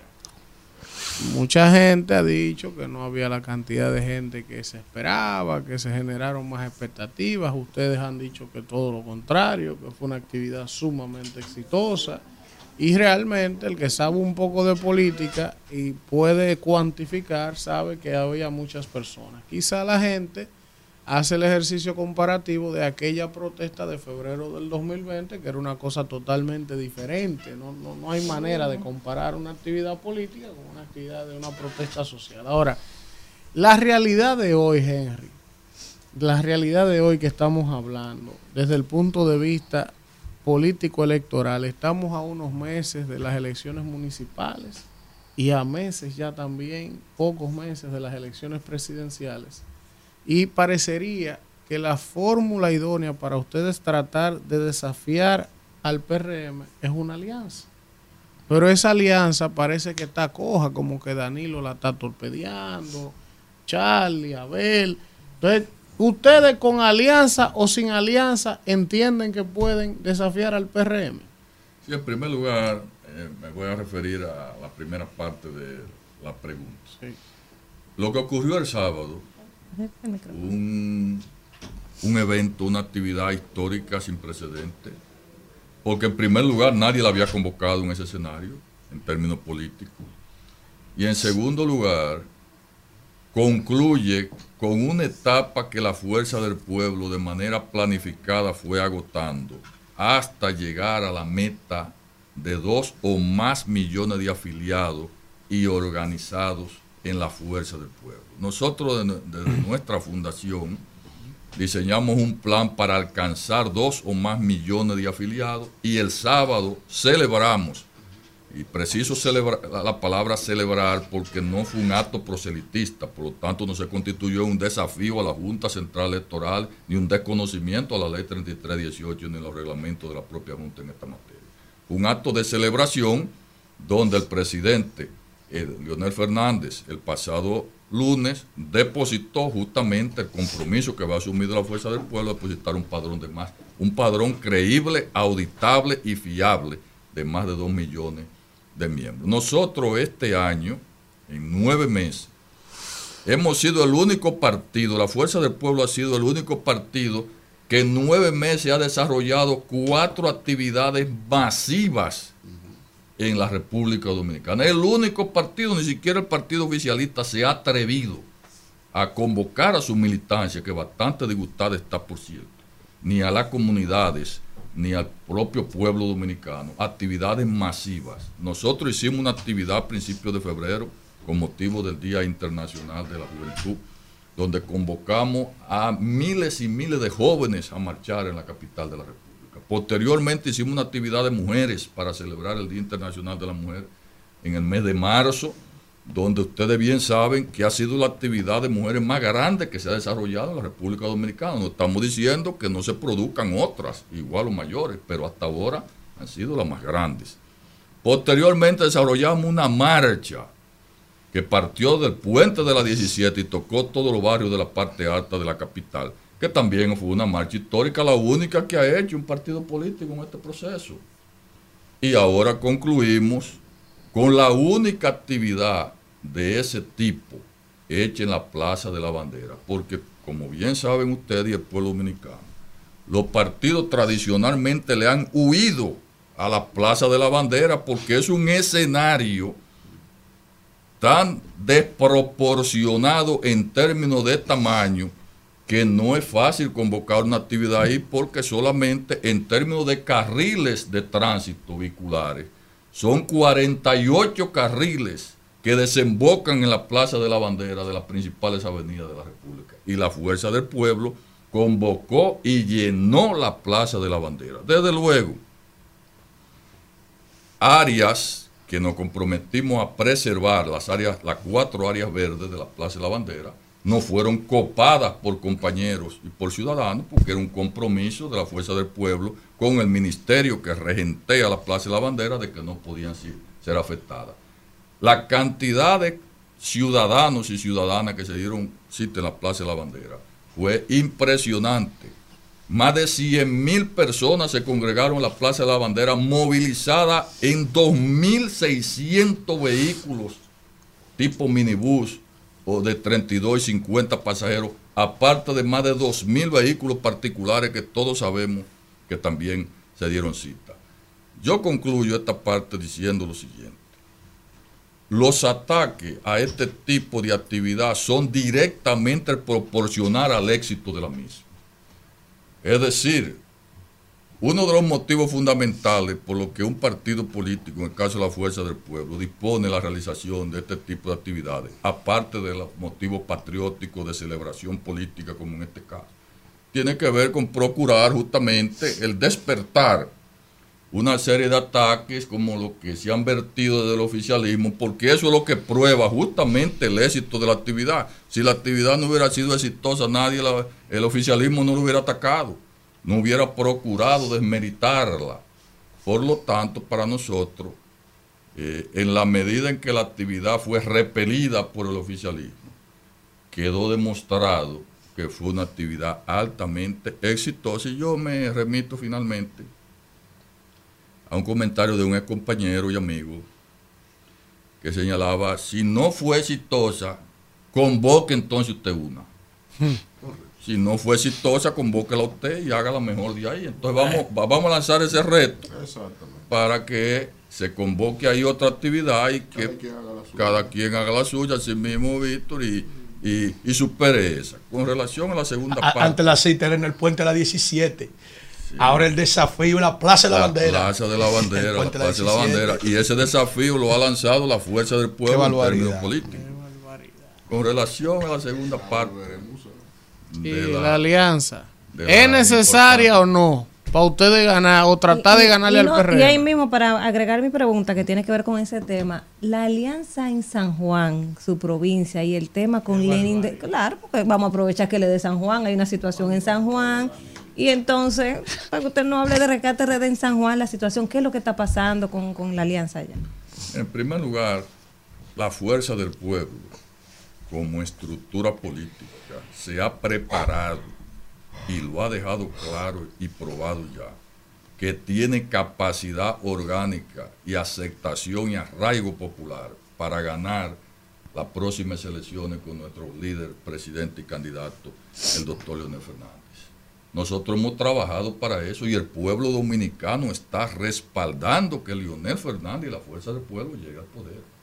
Ahora bien, la oposición, y ha sido la tradición histórica electoral de la República Dominicana y digamos de las principales democracias latinoamericanas, siempre debe procurar, y la fuerza del pueblo fue el primer partido que lo, lo procuró y lo anunció, constituir una especie de frente de coalición, de alianza opositora para, en términos más cómodos y seguros, ganar las elecciones, en este caso las elecciones del año 2024. Por eso la fuerza del pueblo y nuestro presidente Leonel Fernández, eh, muy tempranamente planteó la necesidad de crear la idea de crear un gran frente opositor para competir como oposición unificada en una serie de niveles y demarcaciones en las próximas elecciones y desde luego impregnar en el proceso electoral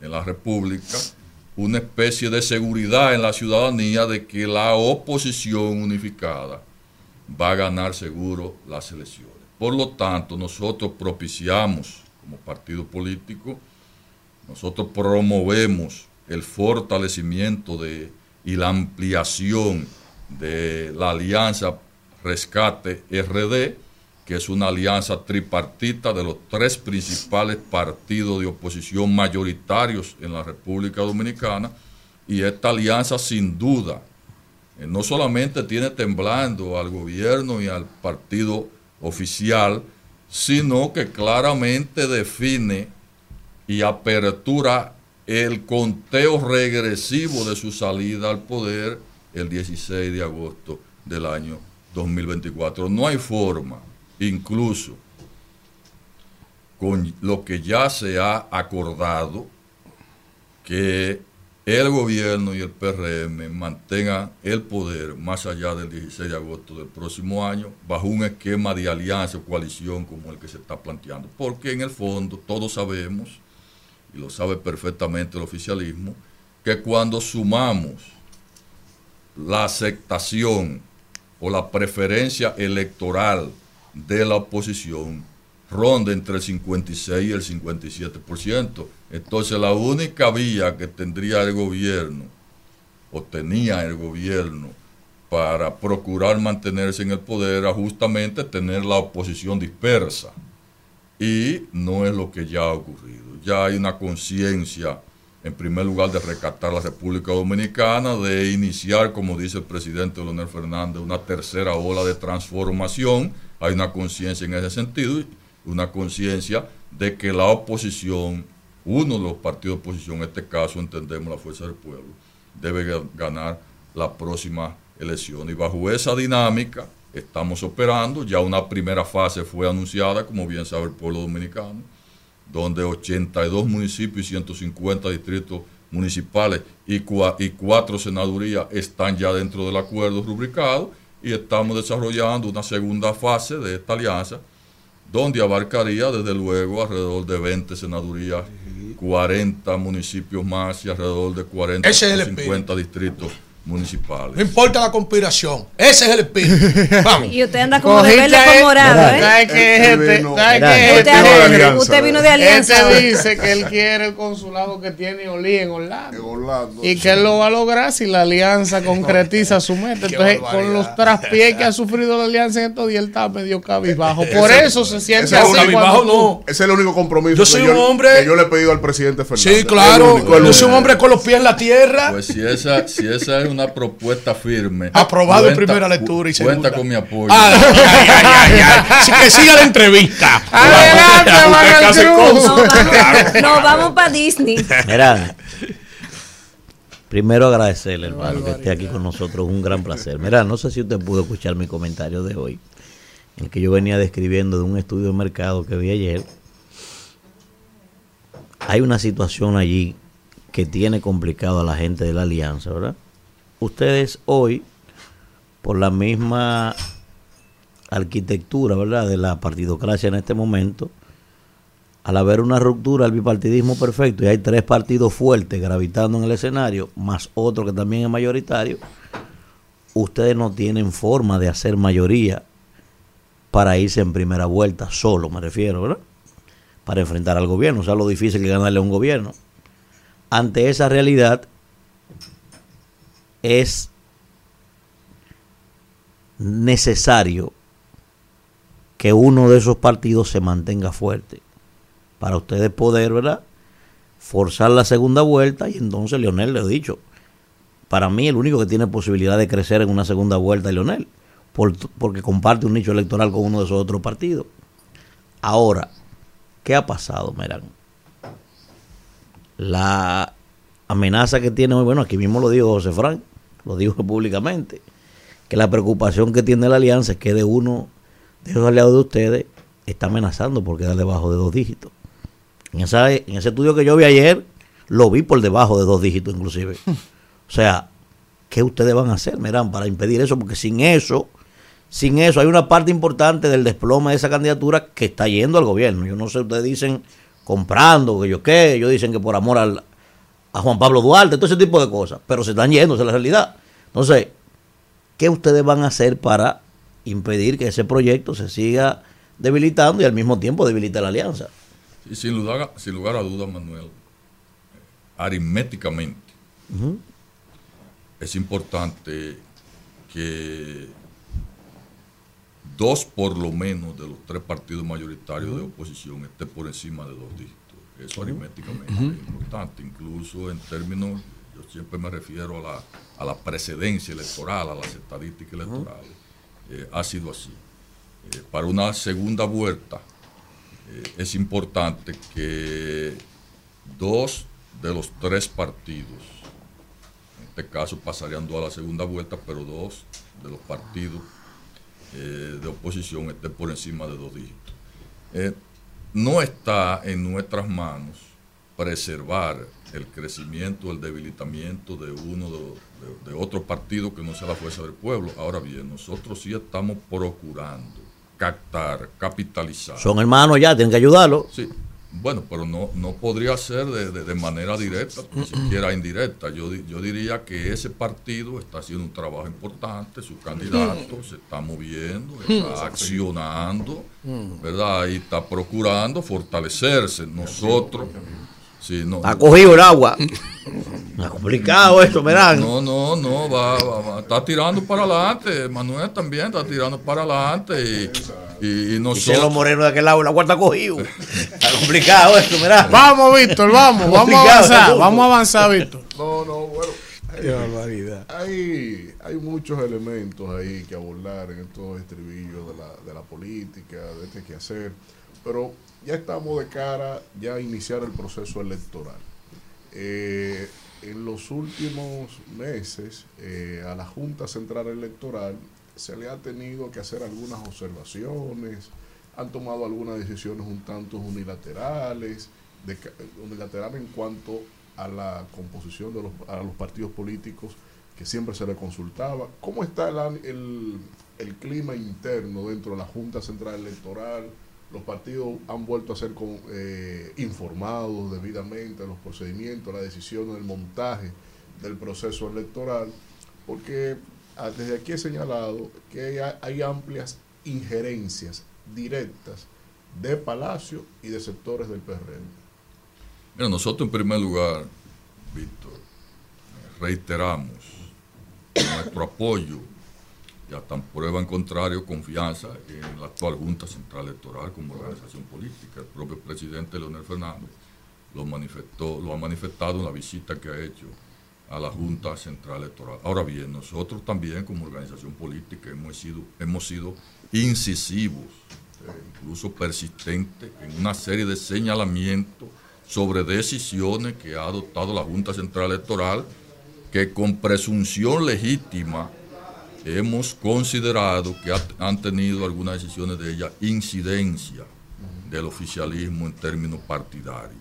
Eh, nosotros como partido nos vamos a mantener vigilantes a ese tipo de accionar, incluso las últimas decisiones, eh, la Junta Central Electoral, fruto del requerimiento de la Fuerza del Pueblo y los demás partidos mayoritarios de oposición y minoritarios también, ha tenido que hacer una especie de, de rectificación, ¿verdad?, solapada sobre unas decisiones que claramente afectaban el proceso. Nos vamos a mantener vigilantes.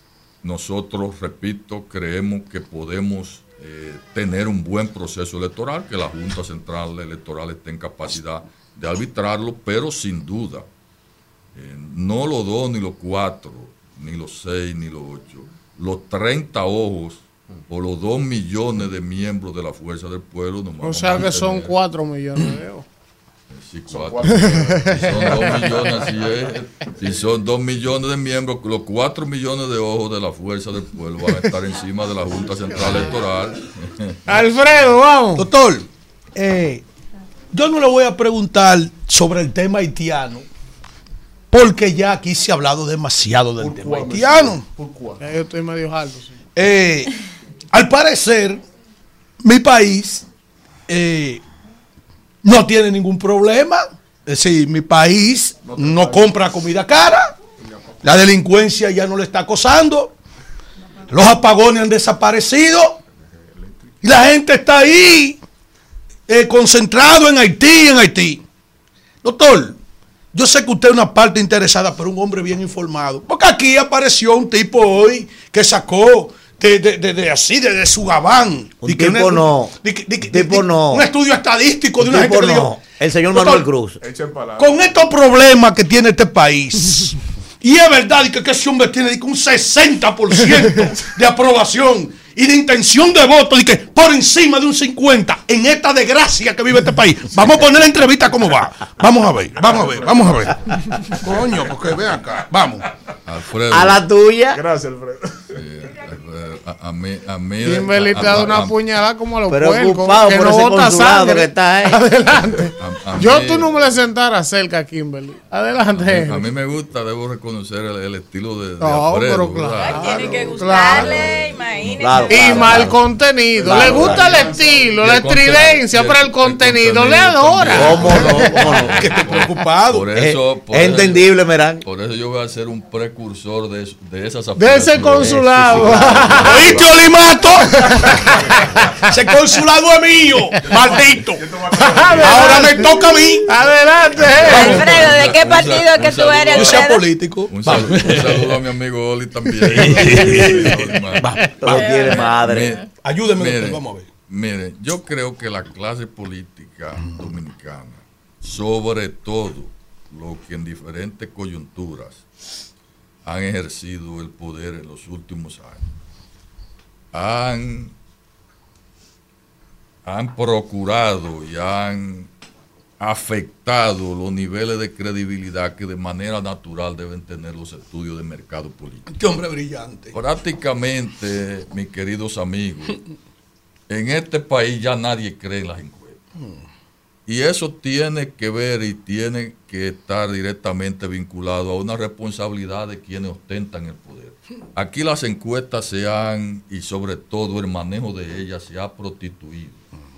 Porque en qué cabeza sensata le puede caber el que este gobierno está por encima de un no, no del 60, Alfredo, no, no, este gobierno está muy está distante ya del 50% más uno. ¿Cómo? Incluso cuando, porque es que las encuestas técnicas científicas, por un lado, pueden ser comparadas con usted salir simplemente a la calle y preguntar en las esquinas.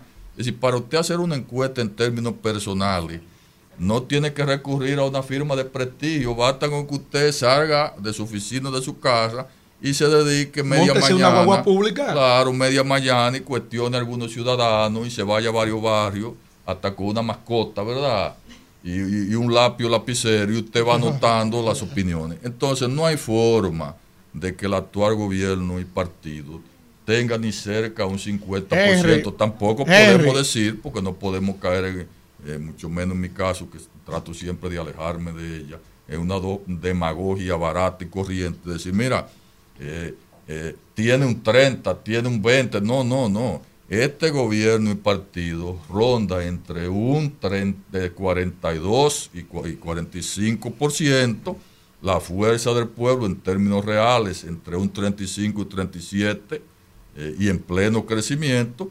Y en este caso, para referirme a la parte que señalaba mi querido y directo amigo Manuel, eh, el Partido de la Liberación Dominicana entre un 15 y un 17%. Esa es la Este es realidad que existe de, de- Henry, de- es, del el turno, es el turno de la pregunta final de la señora Kimberly Taveras, no candidata a ya. diputada del PRM en la zona de Pedro Brán. Pero antes de darle la palabra a la dama, yo, Henry ha hecho un ejercicio aquí que me ha retrotraído la macota. la- Cuidado. yo le preguntaría a Kimberly si ella autorizaría o estaría de acuerdo de que mañana viernes hagamos una encuesta aquí que hace mucho que no la hacemos. ¿Cómo así?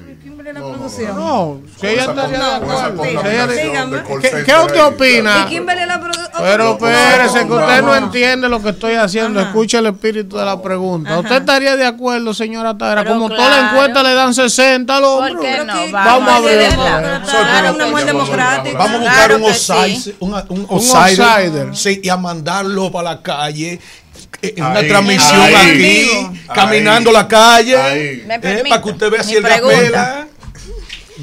¿Qué usted opina del outsider que propone Sí, señor. Mándenla. No di que no, el no hay miedo. Es democrática a ella no la van a Mejor por encuesta. todavía. Ella apoya eso. Claro. Apoya eso.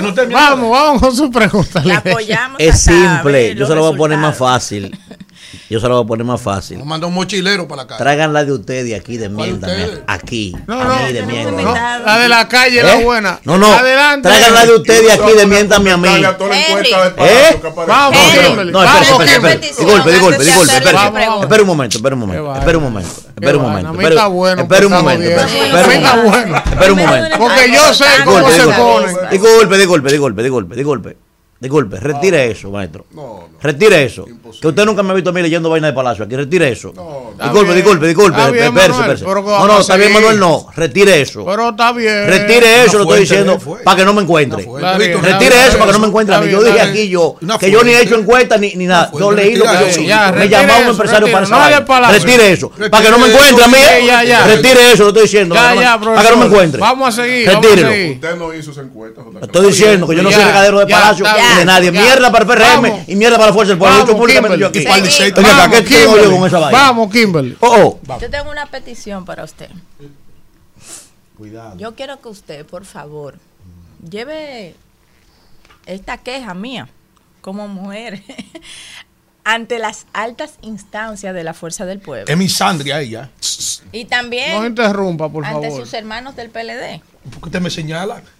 Porque este señor y este señor coercionan la opinión de uno, interrumpen, maltratan. y yo creo que es- Incidentan. incidentan y también me- no me quieren dejar opinar en algunos momentos. Y no se acabó la entrevista ya. Yo quiero que usted lleve esa queja para que cambien su forma de comunicar. Porque a mí me parece que ese no es el estilo de Leonel Fernández y eso no es lo que él practica. Ahora bien, mi- me va a dejar hablar. Por- precisamente por, Por eso, eso es que ya estoy lo estoy diciendo. Mi querido Henry Merán, Cuidado. es posible que el nuevo PLD, que es la Fuerza del Pueblo, y el viejo PLD, que han intentado hacer una alianza con otros partidos políticos, que es el rescate, y que de hecho varios dirigentes de la Fuerza del Pueblo que han venido aquí han dicho que no creen en esa alianza y que no creen en quienes la integran tampoco, por las riñas políticas, por las diferencias políticas y las heridas que se han abierto en el pasado entre los dos principales líderes de esos dos partidos políticos. Con esa división que aún existe, aún está latente, con la debilidad en la estructura que existe en la Fuerza del Pueblo y que existe también en, en el PLD, que Eso tiene un candidato Leiben, ¿eh? que arroja unos números muy bajos en todas las encuestas, el candidato del PLD, Abel Martínez. Con la fortaleza que muestra el PRM, 17 senadores de 32, 88 diputados de 190, 81 alcaldías de 155 en los municipios, en los distritos municipales aún más, y 11 de 20 en el Parlamento Centroamericano. Con una gestión de gobierno que se ha enfocado en la gente, un manejo de esa pandemia, un manejo sanitario excepcional que ha sido reconocido por la comunidad internacional, Mira el 200 fondo. mil millones invertidos en esa pandemia con el renacer del turismo, con más de 86 mil millones de pesos en el subsidio de los Ya, líder, combustibles ya, vamos. y con un manejo del Estado como lo ha tenido No, el presidente no Luis. Abinader, eh, que se mantiene en contacto permanente con la gente, diferente a la forma de gobernar que ha tenido tradicionalmente muchos presidentes que han pasado antes por ahí, para no limitarme a Leonel Fernández. ¿Usted cree que realmente habrá alguna posibilidad para la fuerza del pueblo obtener eh, varias alcaldías en febrero y lograr en mayo posicionarse eh, más allá de lo que tienen eh, de, cara al próximo proceso electoral en el 2024? Mira, sin lugar a duda, Kimberly, yo creo que todas y las más amplias posibilidades. En primer lugar, es material y aritméticamente imposible que el PRM repita la matrícula congresional y municipal que obtuvo en el año 2020. Con relación a esa matrícula, es bueno destacar el PRM llegó al poder prácticamente con dos senadores y sesenta y pico de diputados firmes como partido. Y en términos municipales, su matrícula era muy deprimida. Ahora, ocurrió una coyuntura en el año 2020 que determinó que el presidente Luis Abinader, a quien respeto y distingo, eh, llegara al poder y desde luego aumentar esa matrícula que había obtenido en el año 2016. No hay forma, reiteramos, de que el PRM mantenga esa matrícula. En primer lugar, porque la composición política en la República Dominicana eh, es otra que no es la misma que existía en el año 2020. Y el PRM debe tener algo claro. con un solo alcalde, con un solo diputado, con un sol- solo senador, menos que saque en las elecciones del año que viene. Ya perdió las elecciones en esos niveles de elección. Sí, por eso es su desesperación como partido político. El PRM actualmente, con lo que sacó y lo que ha captado por métodos que, que entendemos no son lo políticamente más correctos, eh, está entre ciento y pico, 120 y pico de autoridades municipales. Sí. Eh, eso es imposible obtenerlo en el próximo torneo electoral, mucho menos ba- bajo un esquema de un patrón de alianza, porque, porque el PRM fue un beneficiario de una alianza para llegar al poder. Entonces no es el misma, la misma coyuntura en términos de alianza que tiene en estos momentos. circunstancias. Eh, El PRM en términos de apoyo firme de partido mayoritario está totalmente aislado porque los demás partidos mayoritarios se han coaliado en la oposición. Nosotros reconocemos como partido e incluso el primer año de gobierno del presidente Luis Abinader contó con una oposición, digamos, mitigada, una oposición light, eh, que le permitió a él enfrentar esa pandemia, que la enfrentó con un éxito relativo, pero y todavía ese éxito relativo contó con el apoyo de los partidos de oposición. Todo el pueblo dominicano lo sabe porque estamos en una situación delicada. Los éxitos de la actual gestión son inversamente proporcionales a las expectativas que el pueblo dominicano había cifrado sobre el mismo. Eh, no, di- no decimos que no ha tenido éxito relativo a la actual gestión. Ahora, los éxitos se han visto opacados por el estrepitoso, digamos, fracaso de una serie de políticas públicas que son, que son imperiosas para el pueblo dominicano.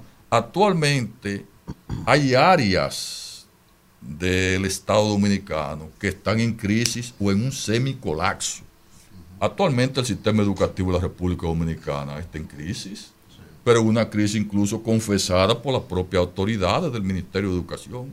Todos sabemos aquí que el sistema de salud en la República Dominicana está ya, ya más para allá de crisis, eh, está en un semicolapso. Energético. El sistema energético de la República Dominicana, independientemente de los motivos legítimos o no que grime el gobierno, está también colapsado. De vuelta al barrio. El sistema de seguridad ciudadana en la República Dominicana está colapsado también. Pero ¿y qué decir de, de- de los empleos?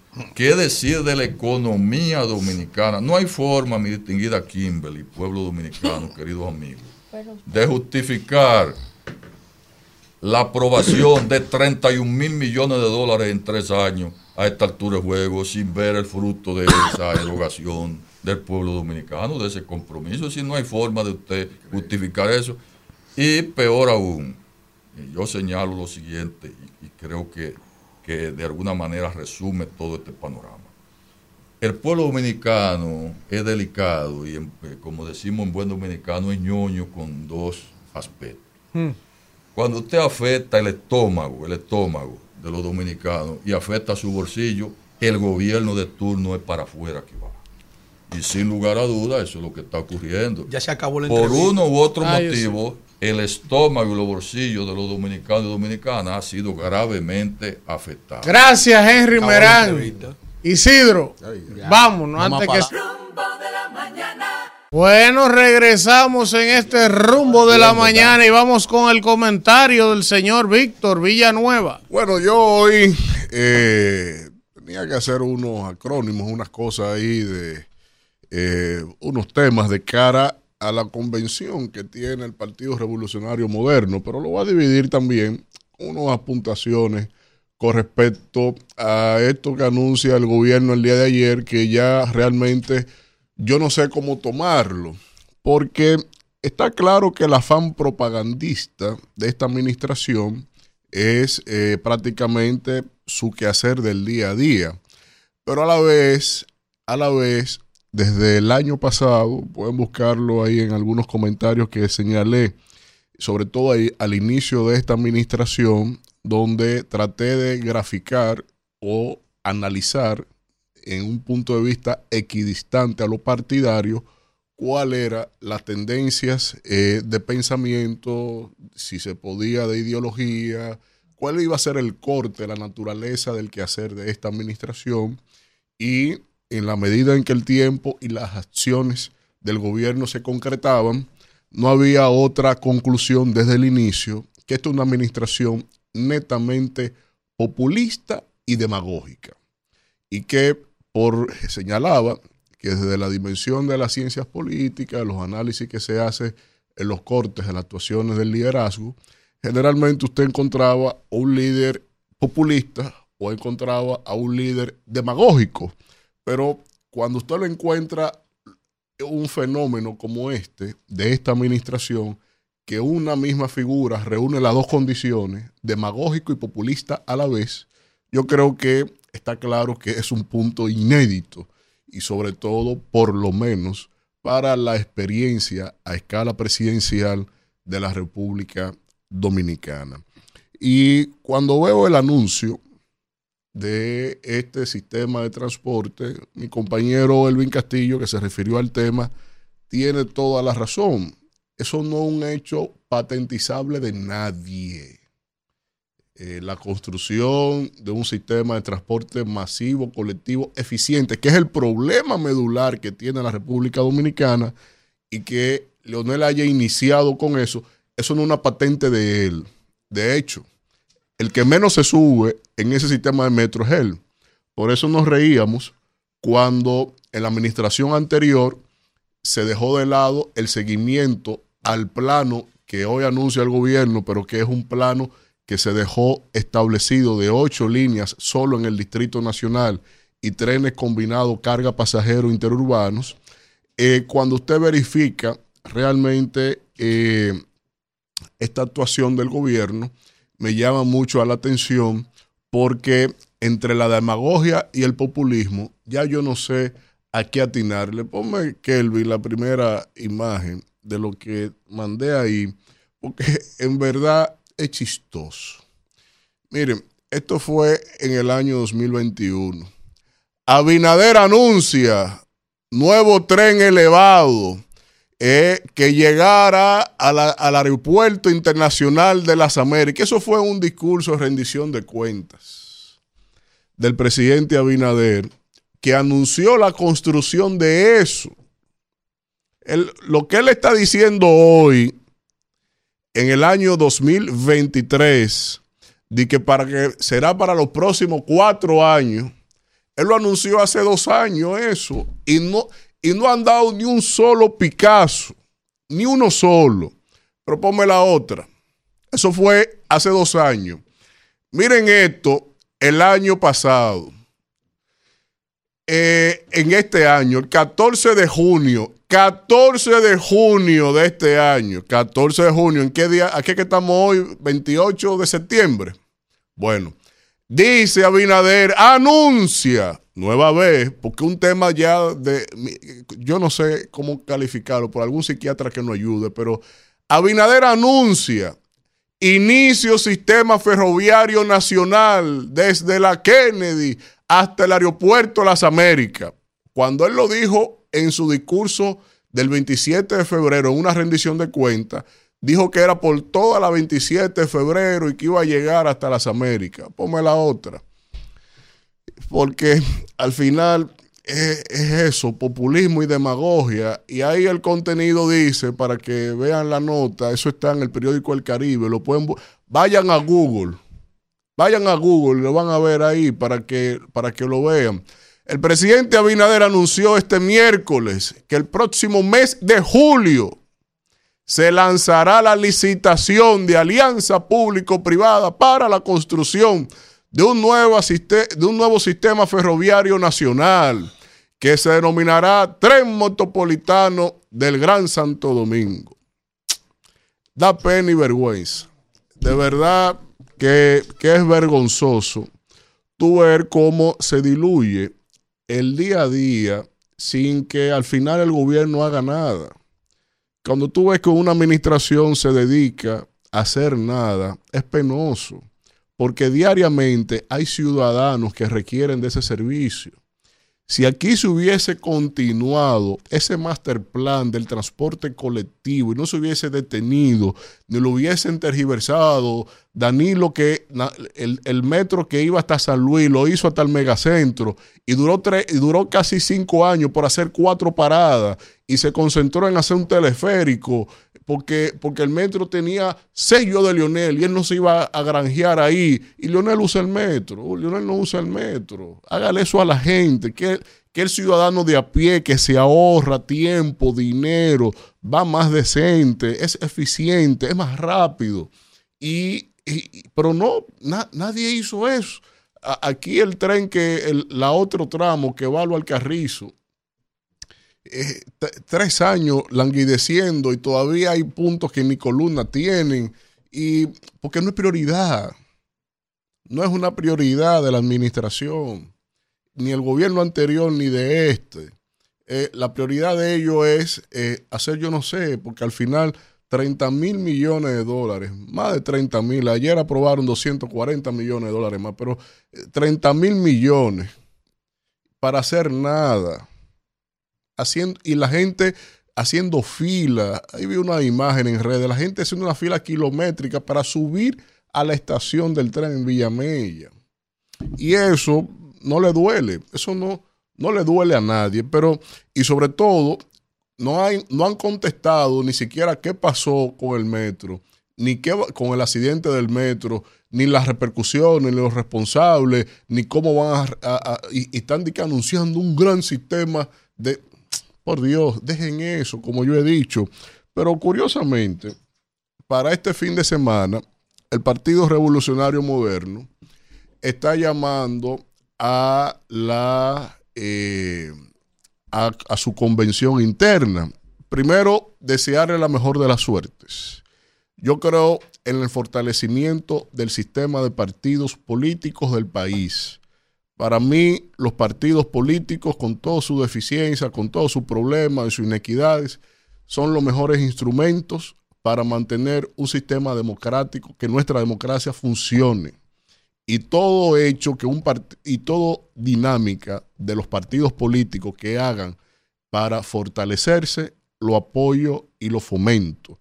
Y lo que sí es bueno que las cosas se hagan en equidad, porque cuando yo vi, ponme es la siguiente imagen, que, eh, no, no, hay otra ahí, eh, cuando, que te la mandé último ahora, cuando yo vi unas declaraciones de Ramón Abulquerque, que dice Ramón Abulquerque que eh, no te la llega a mandar.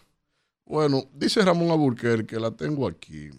Vamos a ver esto, señores. Porque cuando yo lo leí, yo dije, no, esto no puede ser, no es verdad.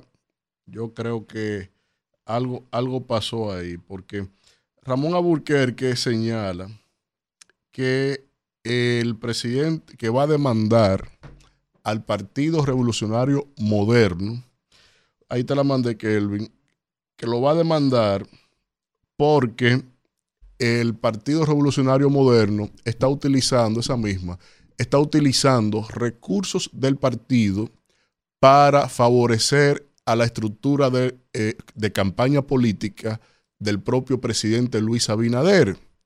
De hecho, miren cómo dice, esto está aquí publicado en CDN, me parece. Eh, dice que demandará debido a que con los fondos del partido inscribieron la candidatura de Abinader. Usted está escuchando. A todo el que aspiró a presidente le cobraron un millón de pesos. Un elemento inédito también. Pero ellos cobraron un millón de pesos. Ah, pero dice Ramón Alburquerque que de los fondos del partido pagaron el millón de pesos de Luis Abinader. Yo realmente creo que eso ni al mismo Luis le conviene ni le luce. Y lo siguiente, en la siguiente imagen, cuando tú ves que tú vas a un proceso electoral interno y que el presidente de esa organización partidaria, te mandé otra foto que y el presidente de eh, y la secretaria general de ese partido son los que encabezan el equipo de campaña del, can- del precandidato Abinader ya eso tiene mucho que ponerse en evaluación. Porque lo que Ramón Aburquerque está diciendo, creo que necesita una contestación oportuna del PRM, porque utilizar los fondos del partido para haberle pagado el millón de pesos en la inscripción de Luis Abinader, ni Abinader necesita eso. Pero cuando tú ves que en agosto pasado, Luis Abinader anuncia que su equipo de, de pre-campaña la encabeza el presidente de esa organización que está convocando a una actividad orgánica de ese partido este fin de semana y que la segunda al mando de ese equipo de campaña es la secretaria general de esa organización, yo creo que ni siquiera Abinader necesitaba eso, porque los resultados que él va a tener en este proceso del fin de semana es con ese equipo y sin ese equipo.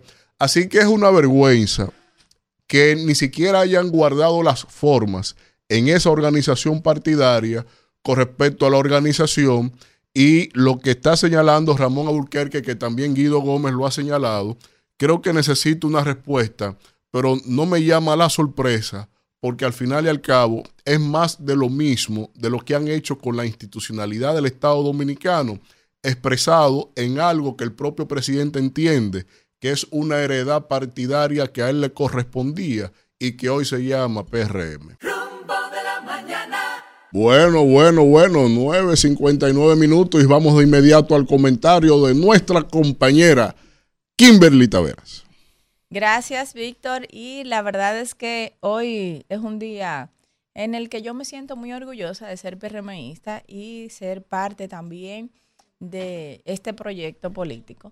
Porque ayer se anunció algo que habíamos esperado con vehemencia y que defendimos en muchos escenarios, eh, tanto desde este espacio como desde otros y en escenarios comunitarios también, hablando sobre la problemática del transporte en la provincia de Santo Domingo, que tiene una población flotante de unos 70 mil habitantes diarios que vienen a la ciudad por las diferentes fronteras de las diferentes regiones del país en búsqueda de soluciones, diligencias, eh, las diferentes razones que tengan.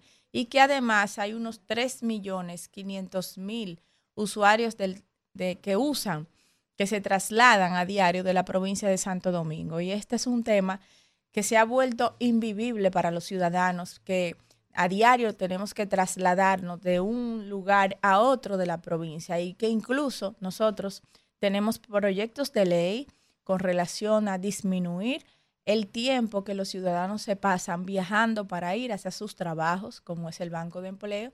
Nosotros esta iniciativa, en esta iniciativa planteamos que los ciudadanos deben trabajar en el lugar donde vive y que para eso se debe hacer una identificación del mercado laboral por territorio y una inscripción del oficio de cada uno de los ciudadanos que componen los diferentes municipios y distritos municipales del país con el fin de que las empresas que se instalan en estos territorios puedan contratar manos de obra local y que se identifique entonces cuáles son las formaciones que hacen falta de acuerdo al observatorio del mercado laboral de cada territorio. Y así, pues, donde haga falta, el gobierno pueda construir y apuntar los esfuerzos para generar los empleos cerca del lugar de donde vive la gente. Pero el gobierno ha puesto en marcha, desde ayer ha anunciado un plan que se viene eh, fraguando hace ya tres años y la oposición obviamente va a tratar de desmeritar algo tan importante como esto. Yo creo que es un error desde el punto de vista político hacerlo. ¿Por qué? Porque ellos tuvieron más de 20 años para ejecutar cualquier plan que hoy puedan tener como propuesta. Sin embargo, están pidiéndole a la población una nueva oportunidad para realizar su propuesta. El PRM tiene tres años en el gobierno y el PRM sí puede hacer nuevas propuestas saliendo de una crisis sanitaria como no se veía en 100 años, que ocupó más de 200 mil millones del presupuesto nacional y también la crisis entre la guerra ucrano-rusa que ha provocado que el gobierno tenga que invertir más de 86 mil millones de pesos subsidiando el costo de los combustibles y de la energía eléctrica para parar la inflación y que no vaya a los bolsillos de los ciudadanos. De manera que nosotros sí podemos hacer propuesta a la gente. El gobierno del PRM, encabezado por Luis Abinader, sí está en tiempo todavía de resolver varios problemas de este país. Entonces, este si- sistema integrado de transporte de Santo Domingo, que actuará bajo un fideicomiso, en el cual se van a, ocupar de integrar un millón de nuevos usuarios al transporte público y esto implicará una disminución del 50% del uso de los vehículos privados que se traducirá también en una reducción de emisiones de gases de efecto invernadero, lo cual también tendrá un impacto ambiental.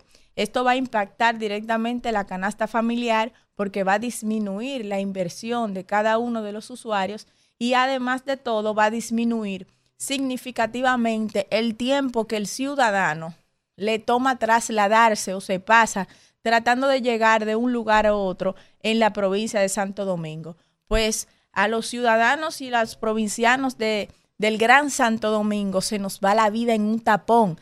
Ese ha sido el día a día de cada uno de nosotros y este será un cambio que va a impactar directamente en la vida de cada uno de nosotros. Yo quiero poner un video, Claudia, para continuar con los detalles, donde se ven las imágenes de tanto las infraestructuras que ya existen como las nuevas infraestructuras que van a completar este sistema integrado de transporte del Gran Santo Domingo. Eh, me avisan. Ah, mira, aquí está. El- ahí está el tren metropolitano que se va a construir. Esta es una de las obras, igual que las terminales interurbanas del Cibao Sur y Este, de donde se recibe la gran población flotante que viene a la provincia. Este tren llegará a San Cristóbal, una de las ciudades más pobladas, de las provincias más pobladas, y que los san cristobalenses vienen a diario a la provincia de Santo Domingo por la cercanía que tienen con ella. También ahí, ahí lo dice que vamos a tener un ahorro de una hora y, tantos eh, en la vida directa de cada ciudadano. Eso se traduce en mejor calidad de vida y también mayor rendimiento en las empresas. Bueno, también hablamos ahí de una gran cantidad de vehículos, más de 1.481.000 en comparación con los 3 millones eh, que se usan actualmente y la reducción del congestionamiento de vial de 8 kilómetros por hora. Las reducciones también de emisiones de CO2 en un 50% de lo que ya tenemos, que es uno de los objetivos de desarrollo sostenible en el cual nosotros nos hemos comprometido y que vamos a aportar unos 51 kilómetros adicionales a los recorridos que se hacen por el transporte público, con una capacidad promedio de un millón de personas más por día. También se habla de que el Estado Dominicano, bueno, ahí en la imagen todavía está la leyenda que hace los recorridos de, lo- de los diferentes sistemas de transporte, de las terminales, de las líneas del metro, de los teleféricos, el que ya existe en los Alcarrizos, también en Santo Domingo Este, y los que se van a construir en Santo Domingo Oeste y demás. Y eh, ahí está especificando en este video para los que nos están escuchando a través de la radio y no nos están viendo por YouTube. Les recomiendo que lo busquen para que puedan ir relacionándose con este sistema integral de transporte. A mí me parece que es una iniciativa muy acertada en la manera en la que se ha pensado, que se ha planificado y se ha manejado. Es una iniciativa que va a dar solución no solamente en la provincia de Santo Domingo, sino también a San Cristóbal, pero también eh, quiero hacer una aclaración. La aclaración de esta inversión que representa la mayor inversión hecha jamás en el, en el transporte público dominicano que se va a llevar a cabo en el país. Eh, yo creo que hay algo que no se tomó en cuenta, ya que va a llegar a los a municipios que comprenden la provincia de Santo Domingo, excepto el municipio de Pedro Brán, que aunque ya se me ha dicho que va a llegar al municipio a través de autobuses, creo que en Pedro Brán, donde está el Merca Santo Domingo en La Guayiga, donde es uno de los municipios más grandes de la provincia, con mayor territorio, con capacidad de crecimiento, ya que la provincia está creciendo horizontalmente hacia sus fronteras, con una vocación industrial, también tiene áreas con vocación turística, ecológica y que además es la entrada más importante a la provincia de Santo Domingo, ya que de la región del Cibao es de donde proviene la mayor población flotante, no exista eh, todavía estipulada ninguna infraestructura de este sistema integral de transporte que no sea una ruta de autobuses. Yo creo que eso hay que tomarlo en cuenta. Le hago la observación, la salvedad, porque Pedro Brán, conjuntamente con la Guayiga, y la Cuava tienen una población que casi supera los 200 mil habitantes, además que están cerca de comunidades como Villa Altagracia y representan la cara de la provincia de Santo Domingo.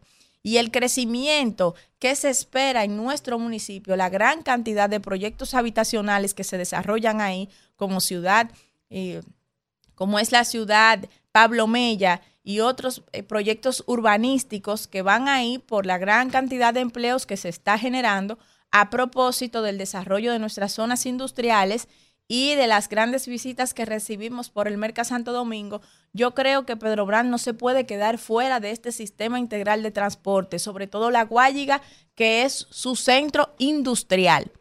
Así que les dejo la observación y felicito al gobierno por esta gran iniciativa. Ojalá la oposición sea más inteligente y en vez de atacarla, en vez de atacar este sistema integral de transporte y el fideicomiso para el desarrollo del sistema de transporte masivo de República Dominicana, que es lo que se ha anunciado, que representa de por sí una inversión de más de 3 mil millones de pesos, de los cuales 2 mil millones saldrán del Estado Dominicano y los otros mil del sector privado, que se preocupe la oposición por llevar propuestas a los ciudadanos, porque no puede criticar que no se haya hecho en tres años, porque ustedes en 20 años que gobernaron en este país no lo hicieron, no lo hicieron. Si hicieron fue un 10% de lo que se está promoviendo aquí. Y no es ahora que nosotros tenemos tapones, sino que vamos a avanzar y vamos todos a hacer una política diferente sobre la base de las propuestas, y no sobre la base de distractar lo que podamos avanzar como nación. Gracias, Isidro. Rumbo de la mañana.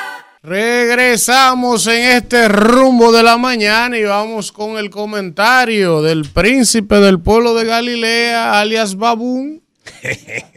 Eh, por favor, no hable de Toquichi. Si va a hablar de ella, no diga el apellido, por favor. El Hidalgo de Yaguate. Sí, gracias, Víctor. Su defecto re- Pero si- príncipe de Galilea. Ah, al- están aliados. Algún día, algún día, cónsul general de Orlando. Eso está No. Yo estoy aquí como Jesucristo, Danira, crucificado. Entre dos ladrones. Yo te voy a decir Entre dos ladrones, entre dos ladrones. Ella, no porque eso. sabe que yo no le iba a contestar. Viene con el presidente del tribunal disciplinario, mi partido, y que a quejarse de mí.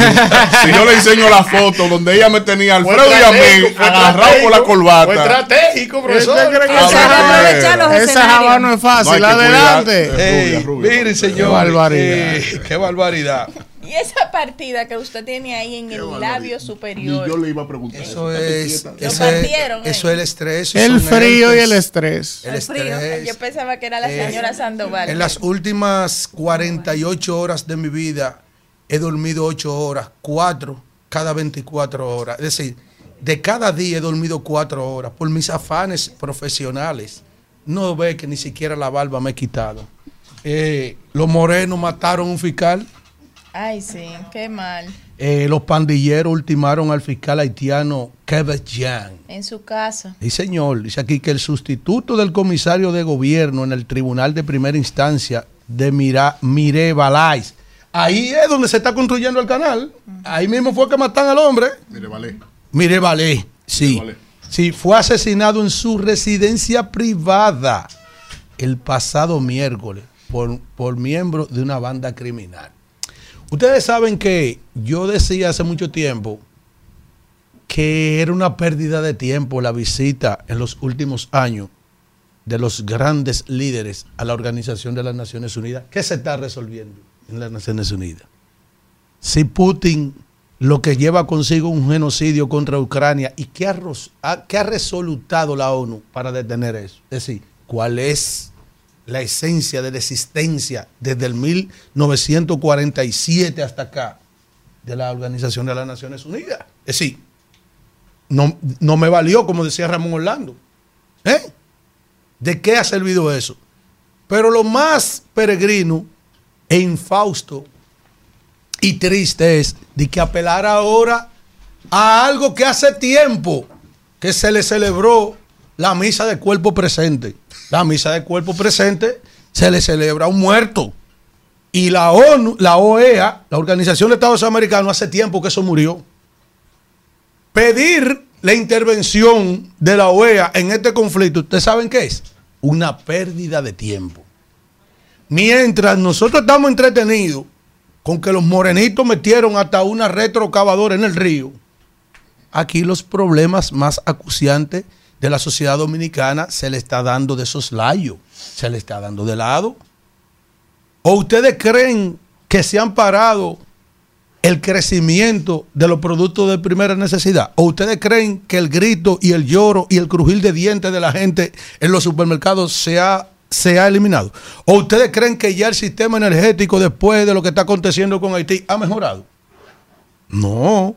Los principales problemas de República Dominicana siguen como el whisky aquel, muy campante, mientras nosotros, hasta los miembros de la comunicación de la prensa del país, siguen muy entretenidos con el tema haitiano. Hablaba con mi hermana Colombia Alcántara, que fue incomprendida, por cierto, porque Colombia lo que le dijo, y se lo voy a explicar simplemente, es, presidente, ya nosotros sabemos cuál va a ser el final de esta historia, la de los morenitos la de Haití. Ellos van a seguir para adelante con su canal, ellos van a seguir desafiando a la República Dominicana, ellos se sienten protegidos por el favor de la comunidad internacional, que siente conmiseración, pena, yo no sé qué es lo que siente por ellos, misericordia por ellos. ¿Usted qué va a hacer? Eso fue lo que quiso decirle Colombia Alcántara. ¿Es usted qué va a hacer? Es decir, yo sé lo que van a hacer ellos. ¿Usted qué va a hacer? Vamos a seguir con su retórica, con el bate atrasado y la, y la, y la recta de Roger Clement terminando en el guante del queche a 101 millas por hora. Ellos para adelante. No, eso fue lo que pasó. La llamé y le pregunté, ¿y te invitaron a lo del Fitran? A lo que aconteció ayer en la exposición de un, ma un magnífico y gran eh, plan de que para los próximos años de, de, de, transporte. Marketing pero no ha podido usted terminar la vainita esa, el, el pedazo, el cáncamo ese que está ahí de, de, del 9 a, a, a los alcarrizos. ¿Eh? que todavía no ha podido ni siquiera desalojar, que, que, eso se va a inaugurar en el 24, a final del 24, otro gobierno. Ahora va usted a hablar de que, que usted va a, que ha en República Dominicana un sistema de transporte integrado, que sí o qué, ¿con qué capacidad? ¿Con qué planificación? ¿Y con qué mandato? ¿Por qué le dijo usted que nosotros vamos a seguir con este sufrimiento. No, jamás, eso no lo va a hacer usted. ¿Qué usted está buscando? Efecto mercadológico. Fracasó el intento con el sentimiento, el sistema cognitivo a través del neuromarketing de la gente con el tema haitiano por usted. Usted no ha sabido resolver ese problema. La mayoría de los dominicanos opinan que el, el manejo de la crisis haitiana Ahí están todos los artículos. No mío, porque si lo escribe, este carajo de Yaguate no es nada. No, no, no.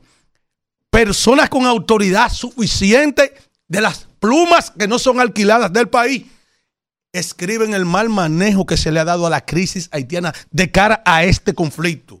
Y sus medidas adelantadas, no quemando las etapas, ni haciéndolo metodológicamente paso por paso, porque ustedes nunca han planificado nada. ¿Cuáles son? Usted le está percibiendo de que a la República Dominicana un plan a futuro de transporte. ¿Dónde ha estado la planificación de ustedes? Vamos a suponer, ¿cuántas escuelas usted ha hecho en educación? Que están que alquilando aulas móviles, que si yo qué, y un desorden en educación total con los libros, con el transporte, con el desayuno, la falta de, de, de, de profesores el, la desgracia que hicieron con el concurso de oposición para ese concurso que viven gritando la gente de todo pueblo. ¿Dónde está la planificación en educación? En salud, ¿cuántos hospitales? ¿Cuántos? Ni siquiera el que dejaron ahí de la ciudad sanitaria eh, eh, Luis Eduardo Aybar han terminado. Y lo que han abierto, que le lo que han terminado, todavía no lo, no lo, han podido poner en operación. Porque es un, es que un desorden que hay. Permanente. Ahora se está dedicando la gente a pueblo por pueblo con un bicocho en mano y con velita a burlarse de los Picasso que usted dio también. Entonces, que, di que una presentación grandilocuente, llena de tecnología, con una pantalla que ni Raymond Reddington allá en, en la película Black Lee, con Arán ahí, el que vio la película Black Lee sabe mm, que Arán era el que presentaba la cosa ya tecnológica y esa vaina. La gente no está en eso, presidente. Y hay que sacar el tema haitiano. Ya los haitianos cójanse el canal hasta que venga un presidente que pueda recuperar la soberanía de la República Dominicana, que solamente usted ha permitido que se mancille. Pero mientras tanto, hay un tormento muy grande por el empresariado dominicano, por el bajo crecimiento de la economía, ¿eh? porque se ha cono- la economía. Atiendan esto. En el Salón de la Justicia, aguante ahora. Los pagos por deuda pública ascienden a 193.930 millones de pesos. Del presupuesto general de la nación de este año, cuando vaya a terminar, porque ya le quedan tres meses, nosotros habremos de gastar casi 200 mil millones de pesos. La mayor inversión que hace este gobierno anual en estos últimos tres años, como respuesta al endeudamiento severo, es la mayor inversión, 193 mil millones al pago de deuda. No di que 193 mil dedicado a la salud, a la seguridad, a la alimentación, a la agricultura, al transporte, a la seguridad. No, al pago de deuda. Esa es la mayor inversión que tiene la República Dominicana. Oigan esto, el presupuesto de este año tiene establecido 253 millones 545 mil millones de pesos al pago de la deuda pública.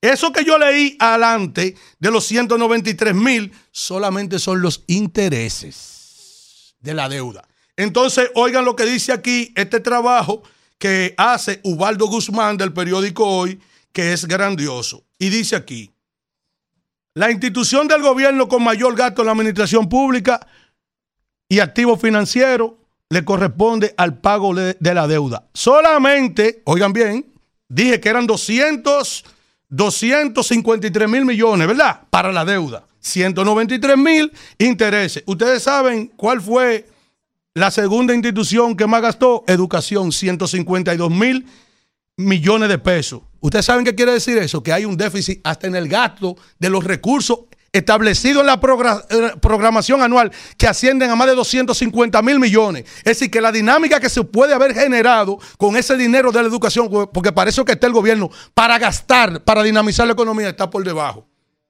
El- el próximo renglón que más se gastó fue en salud, 93 mil millones de pesos. Por debajo también. El otro renglón fue en las obligaciones del Tesoro Nacional, eso es la deuda, eh, el pago de las nóminas, todas las obligaciones que, hay aquí. Se gastaron eh, 85 mil millones de pesos. Y la presidencia de la República, 73 mil millones de pesos. Oigan, ¿qué es lo que yo quiero decirle a ustedes en cuanto a esto?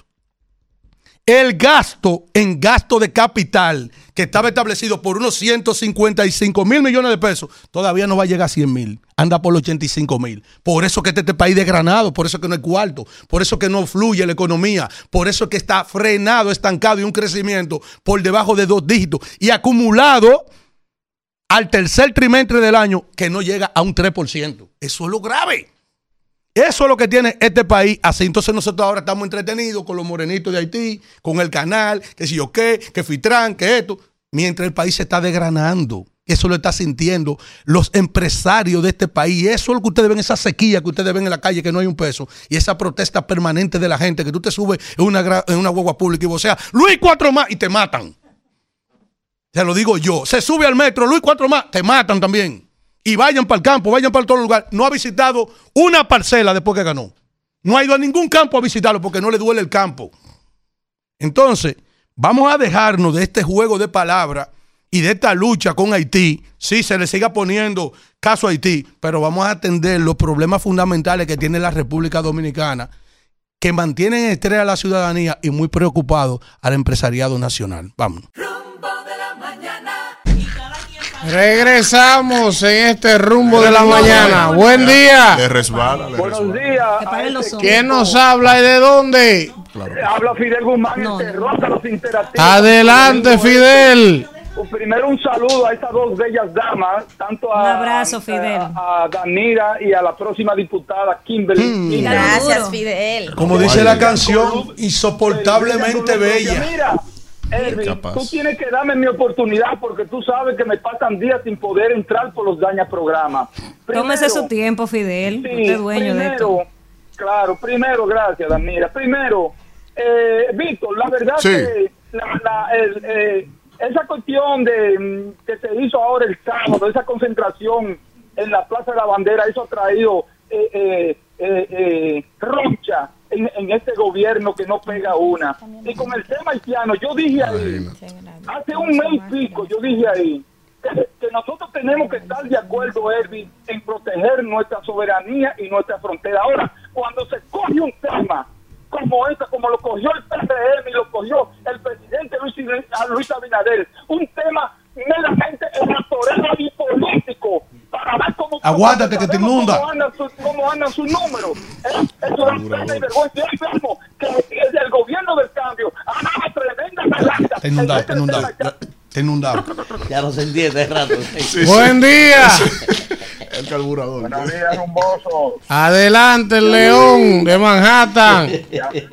Llamé para hacerle dos correcciones a Kimberly. Kimberly, 200 mil millones de pesos de los 30 mil que cogieron es el 3% de todo eso que han cogido. Y sobre el subsidio que tú dices a los combustibles, no han subsidiado ni un peso. El umbral era entre 85 y 115. El gobierno lo que ha obtenido es esa misma cantidad que tú dices subsidio, lo, ha- lo ha- lo ha obtenido de beneficio. Buen día. Buenos días, rumbo de la mañana. ¿Quién nos habla y de dónde? Ileana, Elvin, Hola, Ileana. desde Maimón. Felicidades para la próxima eh, diputada más votada, Kimberly. Ay, gracias, Ila- Iliana. Yo espero Un que me abrazo. siga hablando Me saludas de- a, a Nisael. A Manuel, sí, a Manuel, que Ratatola tiene aquí una ayuda para ¿Quién? niños. ¿Cómo que se llama? Coño, pero por Dios. Ah, que ustedes no. Ah, pues tú vas mucho. Maimón. Ratatola, oye. Ustedes no Siga, saben lo que siga. es. Manuel tiene Siga. En otro tema, este, Ratatola. el tema haitiano, bultos dejó allá. Sí, hace mucho bulto aquí, Manuel.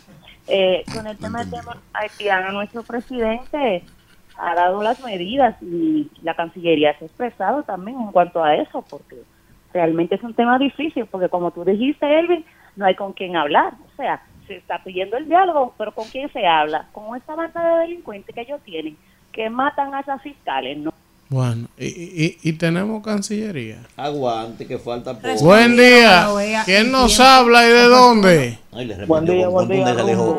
Ven aquí para que haga tu informe. Ve allá al canal y después tú hablas de eso. Con un hombre le Así respondió. le hizo, sí. Cuidado. Buen La día. próxima llamada. ¿Quién nos Buen habla día, y de dónde? Elian, de, de, de Rumbo. Adelante, León. Adelante. Óigame, eh, Rumbo, de Sí. Pantoja acá. Alfredo y David, ¿qué se llama? Alfredo, Alfredo, y Elvi Castillo, y Víctor Villanueva, y Manuel Cruz, y el maldito Isidro. No, ya, está bien ahí, está bien ahí, mío. Escúchame. Aquí en Pantoja hay un síndico, se llama Fidel de los Santos. Ese realmente el que ha quedado demasiado grande. Óyeme. El peor síndico que tiene el país es ese. Óyeme, escucha, la calle aquí le hace falta asfalto. Es tan tal que a los carros conchos de aquí están dados al pecado. La goma se le cae a cada rato. Un problema. Por otro lado, hay personas que son como que masoquistas porque hubo un tiempo que el presidente estaba flojo con el tema de haitiano. Ahora se puso dura. O sea, con buenos pantalones, tomando buenas medidas que yo creo que sí están buenas realmente. ¿Tú me entiendes? Gracias, hermano. Kimberly, adelante. Sí, yo quiero, señores, y disculpen que tome el momento de las llamadas, felicitar a mi hermana menor, Nayari Lisbeth Taveras Duarte, Nayarit, quien ayer defendió su máster en globalización y desarrollo. Chulo. En el tema que utilizó fue las hijas del colo- colonialismo. Efecto del colonialismo en la estructura socioeconómica de América Latina. Mi hermanita es economista, ¿Y dónde- brillante. Felicidades para- En bienvenida. País Vasco. Sí. En la Universidad del País Vasco. Sí. Ah. En España. Dios la bendiga. ¿Cómo se llama? ¿Cómo se llama? Eso es. Nayarit. Nayarit. Nayarit, nuestras felicitaciones y mucho éxito. Felicidades. Quiero hermoso, enviarle un saludo al gine. El ginecólogo. ¿Cómo así? Él no es ginecólogo. La próxima llamada. Isidro, vamos. Julio. Aquí, el gine. Rumbo de la mañana. Rumba 98.5, una emisora RCC Media.